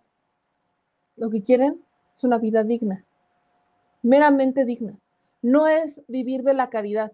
Y eso es, esa es una premisa con la que tengo mucho conflicto, porque nos han querido vender mucho y se ha malgastado muchísimo a los, este, se ha malgastado muchísimo, muchísimo a la gente, muchas veces a la gente pobre, que se les va a dar y dar y dar y dar y dar y dar, y no se les están dando las oportunidades para que aprovechen lo que se les está dando y convertirlo en algo bueno. Entonces, parece que este esquema, este esquema fiscal se ha reconvertido a tal grado que beneficie justamente a los más ricos a través de la deducción de impuestos y que los mantenga en un círculo vicioso en donde las donatarias se convierten en parte esencial, pero no parte esencial por la ayuda social que hacen, sino en parte esencial para mantener funcionando a las empresas más ricas porque pueden deducir impuestos y entonces pueden solventar más o menos sus gastos. Pero bueno, hablando de la Cámara de Diputados y hablando de la miscelánea fiscal, se armaron los madrazos en la Cámara de Diputados ahorita. Sí, literal. Le quiero compartir a usted cómo andan los trancazos en la Cámara de Diputados para que no pierda detalle porque ahora sí que aquí están defendiendo máscara contra cabellera. Es martes de luchas en la Cámara de Diputados, dama Damita Caballero, máscara contra cabellera. Los defensores de la evasión fiscal versus el piso parejo, porque no le veo caso. Vamos a ver cómo andan las cosas en la Cámara de Diputados, porque la cosa ya pasó de jitomatazos En las autoridades competentes, tanto federales como el gobierno de la Ciudad de México y por acuerdo de los órganos de gobierno. Segundo, durante la emergencia o contingencia sanitaria, la Secretaría General implementará las acciones de emergencia o sanitarias que permitan salvaguardar la salud y la seguridad de todas las personas que realizan actividades al interior de la Cámara de Diputados para reducir al mínimo posible los riesgos, en particular los de contagio de virus y enfermedades. Tercero, para que el Pleno de la Cámara de Diputados, las comisiones, los comités, los órganos de gobierno y los demás órganos legislativos puedan ejercer sus funciones de manera semipresencial, la plataforma digital permitirá y habilitará la participación a distancia de diputadas y diputados con las medidas de ciberseguridad que garanticen su acuerdo funcionamiento. Cuarto. Ya se ilustró con los... ¿Falta uno? Ok, adelante. Artículo cuarto. Estamos defendiendo el derecho parlamentario, como ya lo hemos hecho, de diputadas y diputados de otros grupos que no sean del suyo. La diputada hizo un llamado al diálogo, a la escucha, a la congruencia, a cosas que deberían de ser valores, a cosas que si ustedes estuvieran viendo la televisión del canal del Congreso, aplaudirían. No nos podemos cerrar a una votación nominal que es un derecho que tenemos todas las diputadas y todos los diputados en este Parlamento. Diputadas y diputados, por favor, un momento. He escuchado, he escuchado los argumentos de todos los grupos parlamentarios aquí representados. Todos los grupos parlamentarios han expresado sus argumentos y fundamentos. Esta mesa directiva con un ejemplo. Fracción quinta. Y explicarle al coordinador del grupo parlamentario del Verde que, que me explique el coordinador del grupo parlamentario del Verde dónde firmó un documento donde se establezca el quórum. Y si me lo establece el coordinador del Verde, no le diré entreguista, me callo la boca. Pero si no lo trae, le digo entreguista subordinado. Segundo presidente, la práctica parlamentaria en los dos años que nos preceden es que cuando el coordinador de un grupo parlamentario o coordinadora de un grupo parlamentario solicita una votación nominal, se otorga. Esa es la práctica parlamentaria, la que usted, por cierto, hace varias horas me citó como fuente del derecho parlamentario. Yo le exijo congruencia, presidente. Congruencia a usted y congruencia al coordinador del Verde, que me enseñe el documento donde firmó el quórum mínimo. Si no, lo tacharé de ignorante y entreguista. Gracias. Continuamos con la sesión. Tiene la palabra la diputada Mariana Gómez del Campo del Partido Acción Nacional, quien ha reservado el artículo 151. Se le concede el uso de la tribuna hasta por cinco minutos.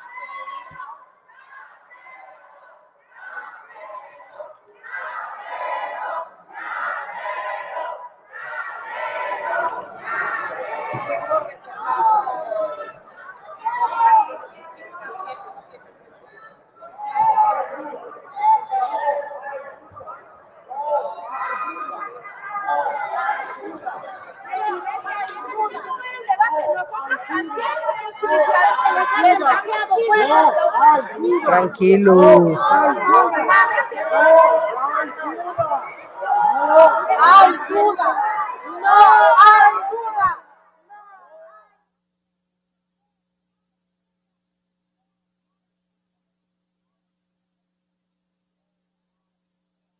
Diputadas y diputados. Diputadas y diputados.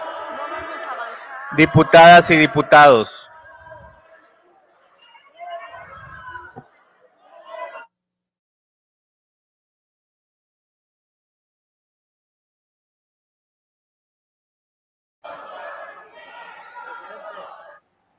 Le voy explicando cómo está la cosa. Ya se fueron a receso, yo les regresé un poquito para que vean los madrazos. El asunto es que quieren una votación nominal, pero hay pleito por el quórum. Entonces, mientras el PRI-PAN, Movimiento Ciudadano, quieren discutir la posibilidad de una votación nominal. Se decreta receso. Pues están discutiendo justamente la organización, el cómo le van a hacer para votar las reservas, porque perece, el día de ayer se votó en lo general la miscelánea fiscal. Ahí están el momento de los empujones. Y que me agarro y que me doy y que súbele y que bájale. O sea, sí en receso, pero ya empezaron ahí los empujones y los tirones y los madrazos en la plena Cámara de Diputados. Esta es una batalla porque le repito, la miscelánea fiscal afectaría, pues sí, a los más ricos de los más ricos. Nadie está diciendo, y creo que esta parte es importante, sobre todo en el tema de los, eh, los dos pleitos que hay, es en el tema de la inscripción de los, eh, de, los jóvenes de 18 años en eh, el registro federal de contribuyentes. Nadie les está diciendo que deben de pagar impuestos. Y es más, cuando hago la comparación de que es más para tener un rastreo de los, el dinero que le depositan los papás a los jóvenes y el que los jóvenes le depositan a los hijos, tampoco estamos hablando que tengan que declarar o que tengan que pagar ese dinero, nada, nada en absoluto. Hay quienes justamente aseguran que es algo que tiene que ver con la, este, con la educación financiera, como de, a ver, por aquí tienes una identificación y tienes tu CURP y demás, pues también vete haciendo la idea de que tendrás tu RFC y que tendrás que cumplir con, eh, con el fisco, como más por un tema de educación, pero no quiere decir que de ninguna manera tengas que declarar o que tengas que eh, pagar impuestos, ni, ni que te vayan a sancionar. Nadie lo está diciendo. Es más por un tema como de observación, de inscríbase en el RFC, tengan un RFC desde los 18 años y vamos a poder hacer ahí, vamos a poder vigilar. Acuérdense que cuando tienes RFC, pues es cuando justamente empiezas a estar bajo la mira de la unidad de inteligencia financiera, porque tienen un rastreo de hacia dónde sale el dinero, hacia dónde se mueve el dinero, para dónde se va de un lado a otro, aunque lo declares o no lo declares. Entra el dinero del banco, sale el dinero del banco y todo se va registrando porque todo queda ya completamente bancarizado. Ese es un tema. Y el otro es el tema de las donatarias. Y aquí me encanta el debate, me fascina cuando hablan de las donatarias porque de por sí no puedes deducir el 100% de lo que, eh, de, lo que entregas, no, deberías deducir el 100% de el, este, del donativo que realizas. Pero si estamos hablando que haces un donativo de 3 millones de pesos, pues vaya, la deducción es bastante jugosa. Y esa deducción sigue beneficiando a los más ricos de los más ricos, que podemos perfectamente preguntar qué están utilizando y en qué están haciendo con el dinero. Porque así como que digas una gran contribución, y aquí es donde debemos incluso de auditar a las organizaciones de la sociedad civil, que no se puede, pero deberíamos hacerlo, ¿qué están haciendo con los donativos? O sea, y como instituciones privadas de la sociedad civil, ¿Qué están haciendo con el dinero? ¿Están entregándolo? ¿Cuántos beneficiarios hay de los donativos que reciben para la causa que han publicado? Llámese ambiental, eh, social, lo que usted quiera. ¿Cuántas personas se han beneficiado del donativo que entregaron? No vemos claro. De hecho, no hay un registro claro hoy por hoy. Y cuando uno se registra como donataria y cuando uno se registra como organización de la sociedad civil, es prácticamente pues, un registro permanente. No hay una supervisión, si bien tienes que entregarle cuentas evidentemente a Hacienda, pues no hay una supervisión real de cómo estás cumpliendo con tus objetivos, porque como son privadas y de la sociedad civil, tampoco puedes meter tanto mano. Pero cuando estamos hablando de donativos, bueno, creo que sí tendría que existir un mecanismo de regulación de qué están haciendo las organizaciones de la sociedad civil con el dinero que reciben de quien sea, de quien se los mande, de quien se los dé, para la causa, cómo están cumpliendo y que no nada más informen a su consejo de administración, sino que informen al público en general, cosa que no está pasando. Entonces, se hicieron de gritos, se hicieron de este de dimes y diretes, le digo que están, pues están en receso.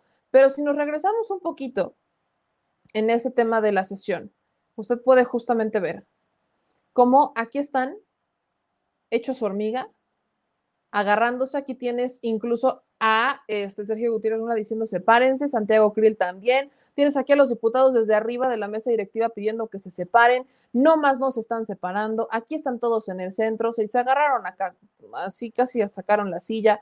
Yo le exijo con 39. Mire, se pronuncia en... a la pregunta.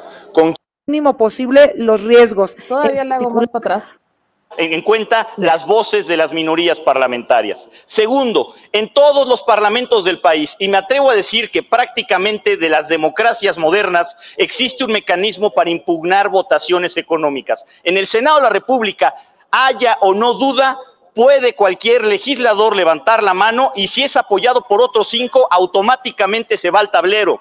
En cualquier Congreso local Cualquier legislador puede levantar la mano y solicitar el tablero sin que medie ningún tipo de duda. Esto no está a consideración de nada. Es un asunto de criterio de la mesa directiva e insisto, si la, si la, mesa directiva quiere que haya apertura en una votación tan delicada como esta, abrirá el tablero. Si quiere cerrar filas de manera partidista y facciosa, por supuesto que no lo hará. Muchas gracias.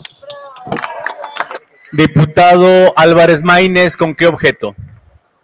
Serán contabilizados para efectos del cómputo del resultado. Compañero, le voy a decir por qué. Porque lo niega, porque lo desconoce. Pónganse a leer, entiendan las reglas del juego y vamos a debatir. Número uno. Número dos. Desgraciadamente, hay una de dos. Y ya que habló el demócrata, o no se entiende por ignorancia, que es grave, o por perversidad, que es peor. Vamos, vamos a debatir. ¿Qué es lo que quieren? Miren, hace rato vi a una secretaría que la verdad actuó mal y les dio la razón al aceptar una reserva, porque lo manifestaron más que los registrados del Grupo Parlamentario de Acción Nacional y nos llevó dos horas 45 minutos de debate, ¿sí? En algo que no tenía que haber procedido. Ahora sí quieren llevarlo al tablero, ¿sí? Es muy claro, compañeros, el reglamento ahí está, cumplámoslo. Es lo único que tenemos que hacer. Mi querido compañero coordinador Jorge Romero, Jorge, Vuélvelo a leer, no lo has comprendido. Son a los mínimos. Hay que entenderle. Te lo digo con cariño en base a la amistad que tenemos, mi querido amigo coordinador. Vamos a avanzar en el debate, no a trivializarlo, a llevarlo. Lo que quieren es hacer tiempo, aquí vamos a estar. Hasta el domingo, lunes, martes, los días que sean necesarios. Y en los votos, cuéntense. Y esto lo digo también en respeto a las compañeras y compañeros diputados de todos los grupos parlamentarios que están participando de esta sesión en modalidad semipresencial ya diputado, por vía remota. Es cuanto, presidente. Y también aprovecho por último para hacer un reconocimiento a la mesa directiva que ha actuado con nivel y estatura política. Gracias, es cuanto. Diputado Marco Mendoza, ¿con qué objeto?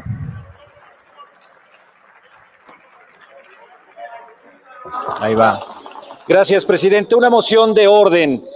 El artículo 17, numeral 2 del reglamentillo establece que se votarán de manera económica los asuntos de trámite que establece el reglamento, salvo aquellos que la ley disponga lo contrario. Y el 139, fracción quinta del reglamento, dispone que cuando persista duda del resultado de una votación económica, aun cuando a esta se haya repetido. Dos consideraciones. Tres coordinadores, como lo marca el reglamento, han solicitado la votación nominal. Número dos, la ponente es de Morena hubo votos a favor de Morena. No es un tema de interpretación del reglamento, es un tema de número. Claramente hay duda y debemos ir a tablero, presidente. Diputado Jorge Romero. ¿Cuál es el problema en todo este debate? Que hubo ahí, parece que una equivocación por parte de la secretaria de las reservas, de la secretaria de la mesa directiva y entonces están pidiendo una votación nominal. ¿Cuál es la diferencia entre la votación nominal y la votación económica? es sencillo, pero es mínima. La votación nominal pues, es literalmente usando la mano. Esa es la nominal. La de mano alzada. Es la de mano alzada. La votación nominal es cuando pues, estás alzando la mano. Alzas la mano y, y aparte gritas el sentido de tu voto.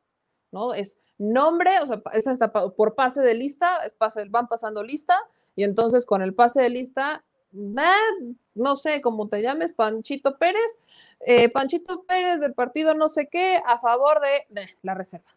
Y eso se va anotando. La votación económica es, este, si es así o es al revés. No, sí, la votación económica es cuando la suben a tablero. La votación económica es cuando ya justamente esta es la, electrónica, pues. Es una diferencia, es, mínima en realidad. La votación económica es este tipo en donde los legisladores, pues sin que tengan eh, ningún tipo de cédula o de cédula o registro, definen su postura, definen completamente su postura y lo pueden hacer así. Yo estoy a favor de la votación porque bla, bla, bla, bla, bla, bla, bla.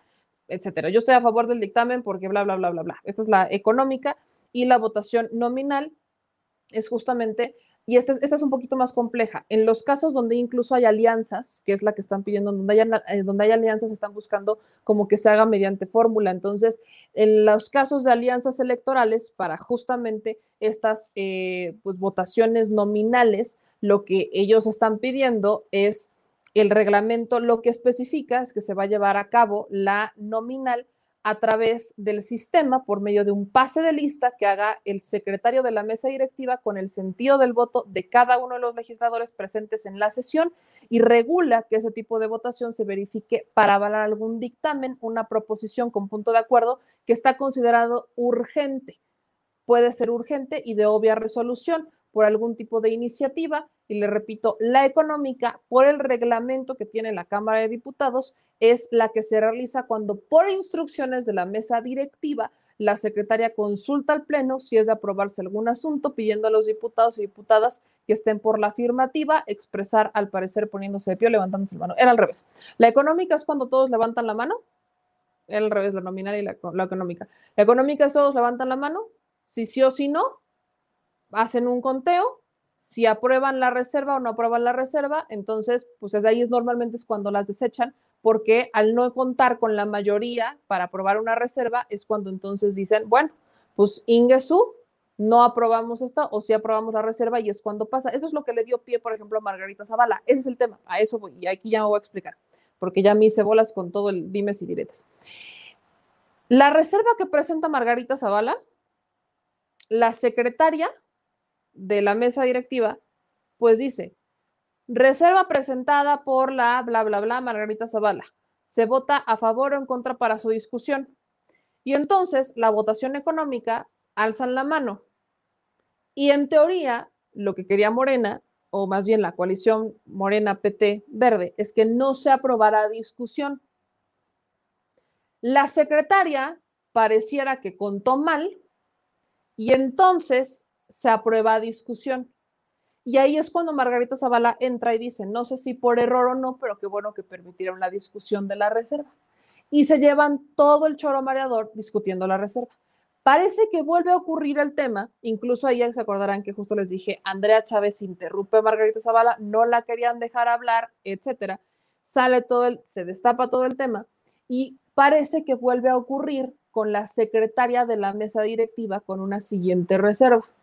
Entonces, pues otra vez piden votación económica, en la económica alzan la mano y cuentan mal. Y es cuando empiezan con el pleito de que quieren la votación nominal porque tienen dudas de la votación económica. La económica están señalando a la secretaria de la mesa directiva de no contar bien o que no están seguros de los conteos que sacó porque quieren discutir la reserva y entonces pues quieren la votación nominal, que es la que están exigiendo a propuesta y es cuando hacen el pase de lista, o sea, ya no es nada más alcen la mano y voy a contar así a, ojo de buen cubero, sino es voy a hacer un pase de lista, que es la votación nominal, voy a hacer un pase de lista y uno por uno me van a ir diciendo si la quieren o no. Los que estén presentes me tendrán que ir diciendo si la quieren o no, y en el tablero se tendrá que ir reflejando el sentido del voto de cada uno y no en la votación económica que es todos alcen la mano. Creo que ahora sí ya me expliqué. O sea, para que, haya que, para que quede todo el tema aquí bien clarito sobre la mesa, la económica es muy sencilla. Todos alzamos la mano, si no, va, va, pasa, no pasa. La, este, la votación nominal es cuando se va al tablero y pasan lista y van uno por uno, uno por uno, uno por uno, y otras personas y cada uno de los legisladores va diciendo el sentido de su voto. Esto aplica para todo tipo de votaciones, solo que aquí la están haciendo de jamón por una reserva. O sea, es un tema de o vamos a, vamos a aprobarla o no vamos a aprobarla, el tema de la reserva. Ya se abre un receso, están todavía en el receso, no ha terminado y simplemente, pues, este, aquí están en el, pues en el debate de si la aprueban o no la aprueban, si la aprueban para debate o no la aprueban para debate. Les puse el ejemplo de Margarita Zavala porque ahí es donde pasó el error. O sea, la de Margarita Zavala parece que fue justamente un error porque pues no querían discutir la reserva y es Margarita Zavala cuando entra al quite. O sea, están peleando por la discusión de una reserva, de una de las muchas reservas que van a entrar aquí en, este, en, la, miscelánea eh, fiscal. Hay una reserva, que es la que está ahorita, que es la de Morena, que es la reserva que puso Morena sobre la mesa, que es justamente cuando están diciendo, bueno, es una reserva de Morena, ¿qué pedo? Y aquí es donde están con él, la debatimos, no la debatimos, y el punto es, el punto del pleito, el, el punto de todo este pleito aquí es porque no les quedó claro si se va a discutir o no la reserva y quieren discutir la reserva en la oposición y del otro lado pues parece que negativo. Entonces, este, pues aquí seguirán, el asunto es aquí seguirán.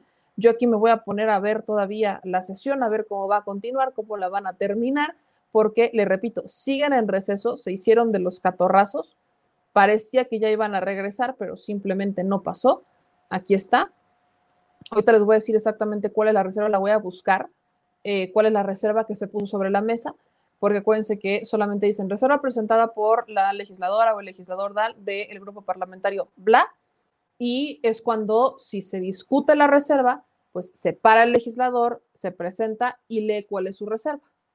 Y ahí es cuando dicen se discute, se somete a debate o no se somete a debate.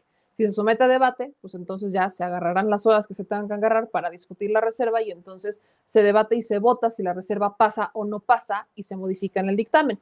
Si esto no se modifica, pues entonces la reserva se agotó el tiempo, la discutieron, la debatieron y se quedó como estaba en el dictamen o viceversa. Es el tema, o sea, pareciera una tontería, pero el asunto por lo que estoy entendiendo y de lo que estoy viendo justo porque la agarramos en vivo es perder el tiempo. Por una votación, por una votación. O sea, discúlpeme usted, pero parece que están perdiendo el tiempo con el tema de las reservas. Perdone usted. Y si el problema viene desde la secretaria de la mesa directiva por no hacer bien un conteo o, eh, lo que usted quiera, pues yo creo que aquí sí tenemos que ser más claros. O sea, están en vivo los trancazos, para que me entienda. O sea, está, están en vivo, no, esto no pasó, no, no pasó hace dos horas. Están en vivo los madrazos. Están ahorita en receso.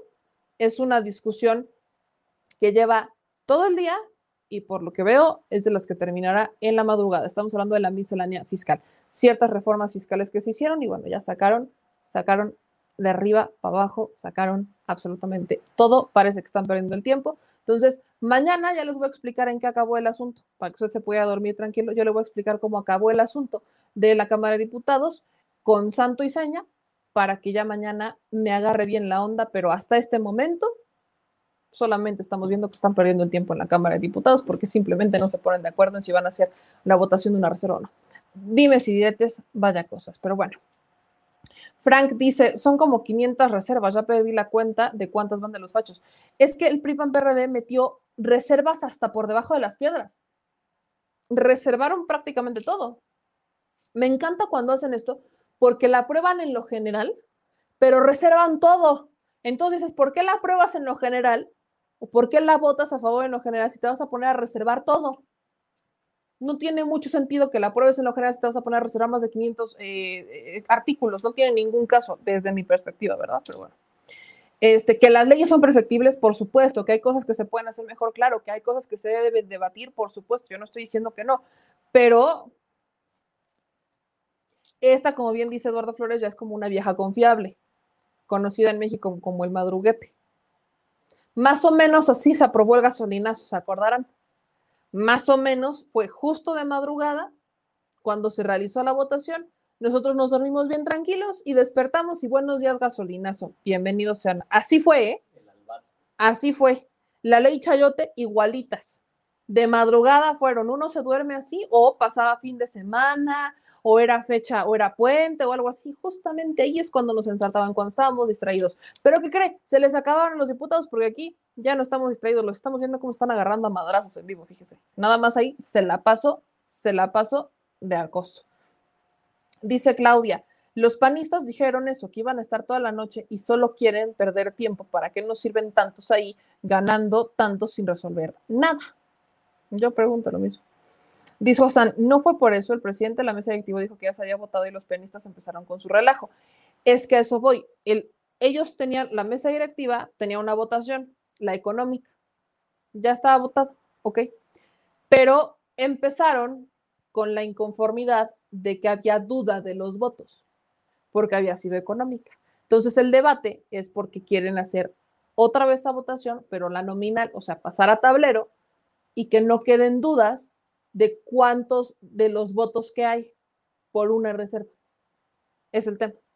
O sea, ya se había hecho una votación, pero no fue conforme la votación y entonces dijeron, pues queremos que se haga la votación vía nominal para que quede claro, porque es por pase de lista, quiénes votaron a favor y quiénes votaron en contra, y pues sería como la forma más transparente, pero sí es, sí es, es, perder el tiempo, pero también es, es muy sencillo. Pues si están tan seguros de que la reserva no pasa, hagan la votación nominal, ya nos hubiéramos ahorrado 20 minutos. Realmente. Este dice aquí, esto lo está alargando el PNRD no Morena. Lo del madruguete es lo contrario a esto. Eh, dicen aquí, estos del PAN eh, solo estorban, no sirven para nada. Aquí nos dicen, los panistas solo buscan pretextos para ganar tiempo. Es lo que estoy viendo, sí creo que están eh, buscando mucho el tema de ganar tiempo. Y es algo que prometió el PAN también. Se les debería de prohibir hacer estas prácticas. Hay muchas cosas que se deben de cambiar en el reglamento, pero bueno, no pasa. Dicen aquí, la gris y patética Margarita es porra profesional mañosa, consumada Deberían ser elegidos por el pueblo, esto lo hacen porque se sienten intocables fuera pluris.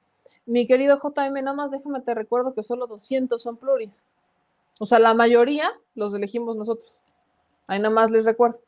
Que de hecho los pluris, muchos pluris, incluso, por ejemplo, Andrés Chávez es pluri, trabaja más que un diputado de mayoría relativa. O sea, aquí el tema no es cómo llegan ya, no es cómo llegan, es quiénes llegan. Este, aquí dicen, ya habían advertido que la iban a dejar, eh, que no iban a ser para nada sencilla. Eso sí lo dijo. Eh, dijo aquí Frank, que es el que estuvo más pendiente en vivo. Diputada María Clemente Morena fue la que metió la reserva y los fachos la estaban apoyando. Voy a ver cuál es la reserva de la diputada María Clemente. Voy a ver justamente cuál es la reserva de la diputada María Clemente, porque vamos a, ver qué dijo. Acuérdense que justo la reserva es el, este, la van a presentar cuando se vota para que se debata es cuando la van a presentar la reserva. Y aquí nos dicen, eh, el truco es que algunos senadores se cansan, se van a dormir, hacen algo, abandonan el salón y después este, mandan a votación y se aprueba como querían los opositores, a los, que a los que sí permanecieron en mayoría ahí. También es el truco cansarlos para que se vayan a dormir a las oficinas o se queden dormidos y entonces hacer las aprobaciones. Sí, sí, lo han hecho. Entonces vamos a ver cómo termina esa sesión y le repito, sigan en receso. Estamos en vivo viendo la Cámara de Diputados. Están en vivo y están en receso. No han regresado, siguen en receso poniéndose de acuerdo para ver qué van a hacer y pues parece que la responsable de todo esto es la diputada María Clemente. Vamos a buscar a la diputada María Clemente a ver qué pasó y mañana le aviso. Mi querida Chilebanda, ya dos horas y media, otra vez se nos está haciendo costumbre hacer programas muy largos. Vea, señor productor, y usted que no me corta. Usted que no, no me corta. Muy interesante, muy, te estás durmiendo. No, ¿qué pasó? Yo estoy aquí ahorita. sí, muy bien. Muy bien, señor productor. Pero bueno, mientras que se arman los catorrazos, si no, ahí le voy avisando y probablemente le está avisando en Twitter. Ahorita le aviso en Twitter, si no me quedo dormida, después si es que se van a un receso tan largo, pues una que sí se puede dormir porque tiene que parir tan largo. Vamos a cenar y vamos a ver qué pasa. Pero bueno, mi querida Chilebanda, yo le mando un beso bien grande, bien bello y bien precioso a todas y a todos ustedes. No olviden suscribirse a nuestros espacios informativos. No olviden que aquí andamos para informarles, para analizar, para platicar porque justamente lo importante es tener el contacto con ustedes y que hagamos estos debates. Nos agarró en vivo los planos catorrados de los diputados. Es una verdadera, verdadera chulada. Entonces, pues mi queridos amigos, mi querida Chilebanda, gracias a todos y a todas ustedes porque nos siguen aquí viendo. Aquí dice Lisette que te despiertas, señor productor. No, está, está despierto, está despierto, está bien despierto, señor productor. Está cargando pila nada más. Ajá, se, se acaba de enchufar a la corriente. Este dice aquí Fernando, saludos desde Jalapa. Este, chanfle, Margarita no llevó pantuflas. Muchos de ellos ya tienen sus pantuflas ahí. Mm, gracias aquí Juliana, que nos ve por aquí, a Gilberto Puebla, Bárbara Peláez. Ah, hablando de Puebla, mañana hablaremos de Puebla. Mañana tengo ganas de hablar de Puebla. Mañana, mañana, ahí les hablo de, del Puebla y del Yunque 2.0. Dile al gobernador, dile al gobernador que si, que si volvieron a hacer poderes porque por señor gobernador, el gobernador de Morena le hizo la campaña a los del PRI PAN PRD, pero bueno, cosas que ya no me extrañan, ¿verdad? Mañana, mañana hablaremos justamente de eso. Les mando un beso bien grande y pues parece que en la Cámara de Diputados están en China. ¿Se acuerdan de esa pelea del Congreso chino que se agarran así a sillazos? Bueno, estamos a tres de ver eso. Vamos a ver qué pasa. Yo le mando un beso bien grande. Gracias por todo su apoyo. Gracias a los que nos mandaron superchats. No se les olvide seguirnos en todas las benditas y maravillosas redes sociales. Le mando un beso bien tronado, bien grande, bien fuerte. Descanse y si usted se quiere desvelar conmigo o se acaba de conectar porque nos está viendo en cualquier otra parte del mundo, pendiente de mi red social porque probablemente voy a seguir chismeando en la Cámara de Diputados a ver qué están haciendo. A ver a qué hora se les ocurre a nuestros queridos representantes del pueblo ponerse a legislar en vez de agarrarse a sillazos. ¿Cómo se calientan los ánimos ahí, de verdad? Pero bueno, le mando un beso bien tronado. Síganme en todas las ventas y maravillosas redes sociales. Gracias por su apoyo. Hasta mañana. Adiós. Si estás en Puebla y quieres un café que de verdad sepa a café, ve a Georgian Café. Vas a encontrar postres, variedad de cafés y tés, pero sobre todo un precio justo y sabor inigualable. Por la pandemia, su servicio es solo para llevar, pero de verdad no te lo puedes perder.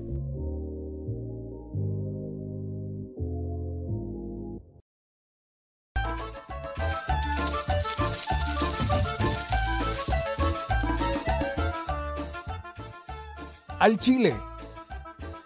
Recuerda que una forma de apoyar nuestro proyecto e impulsarnos a generar más y mejor contenido es a través de los superchats en nuestras transmisiones en vivo. Solo tienes que dirigirte al recuadro donde escribes mensajes, darle clic al símbolo de moneda, colocar los datos de tu tarjeta bancaria, el monto a donar y de forma inmediata se verá reflejado en un recuadro de color con el mensaje de tu preferencia. Otra manera, por si no nos alcanzas a ver en vivo, es ir a la descripción de nuestro video de YouTube, darle clic a la liga de PayPal y repetir el proceso como en los superchats. Ese recurso llegará directo a nuestra cuenta bancaria.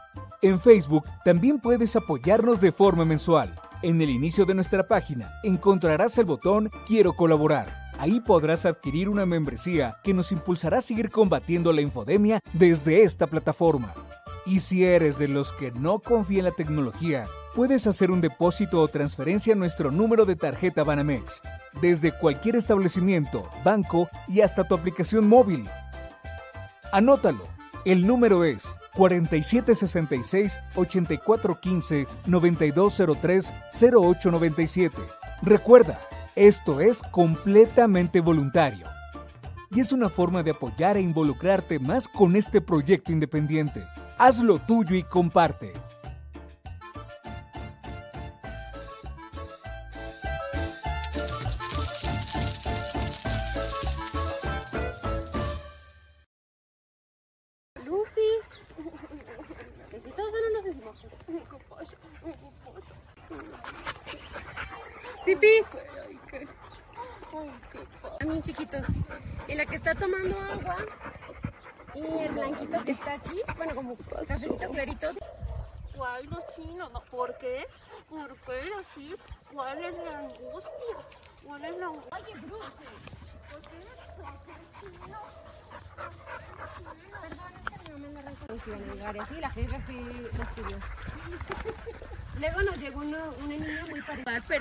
Pero se va midiendo. Como que si le gruñen o algo así se quita y no, no, que no, no todos los perritos lo quieren. Y cuando le llega a atacar a algún perro se echa también. Por eso con los cachorros. Estos no le hacen nada. Bueno, estos se ve que están súper bien.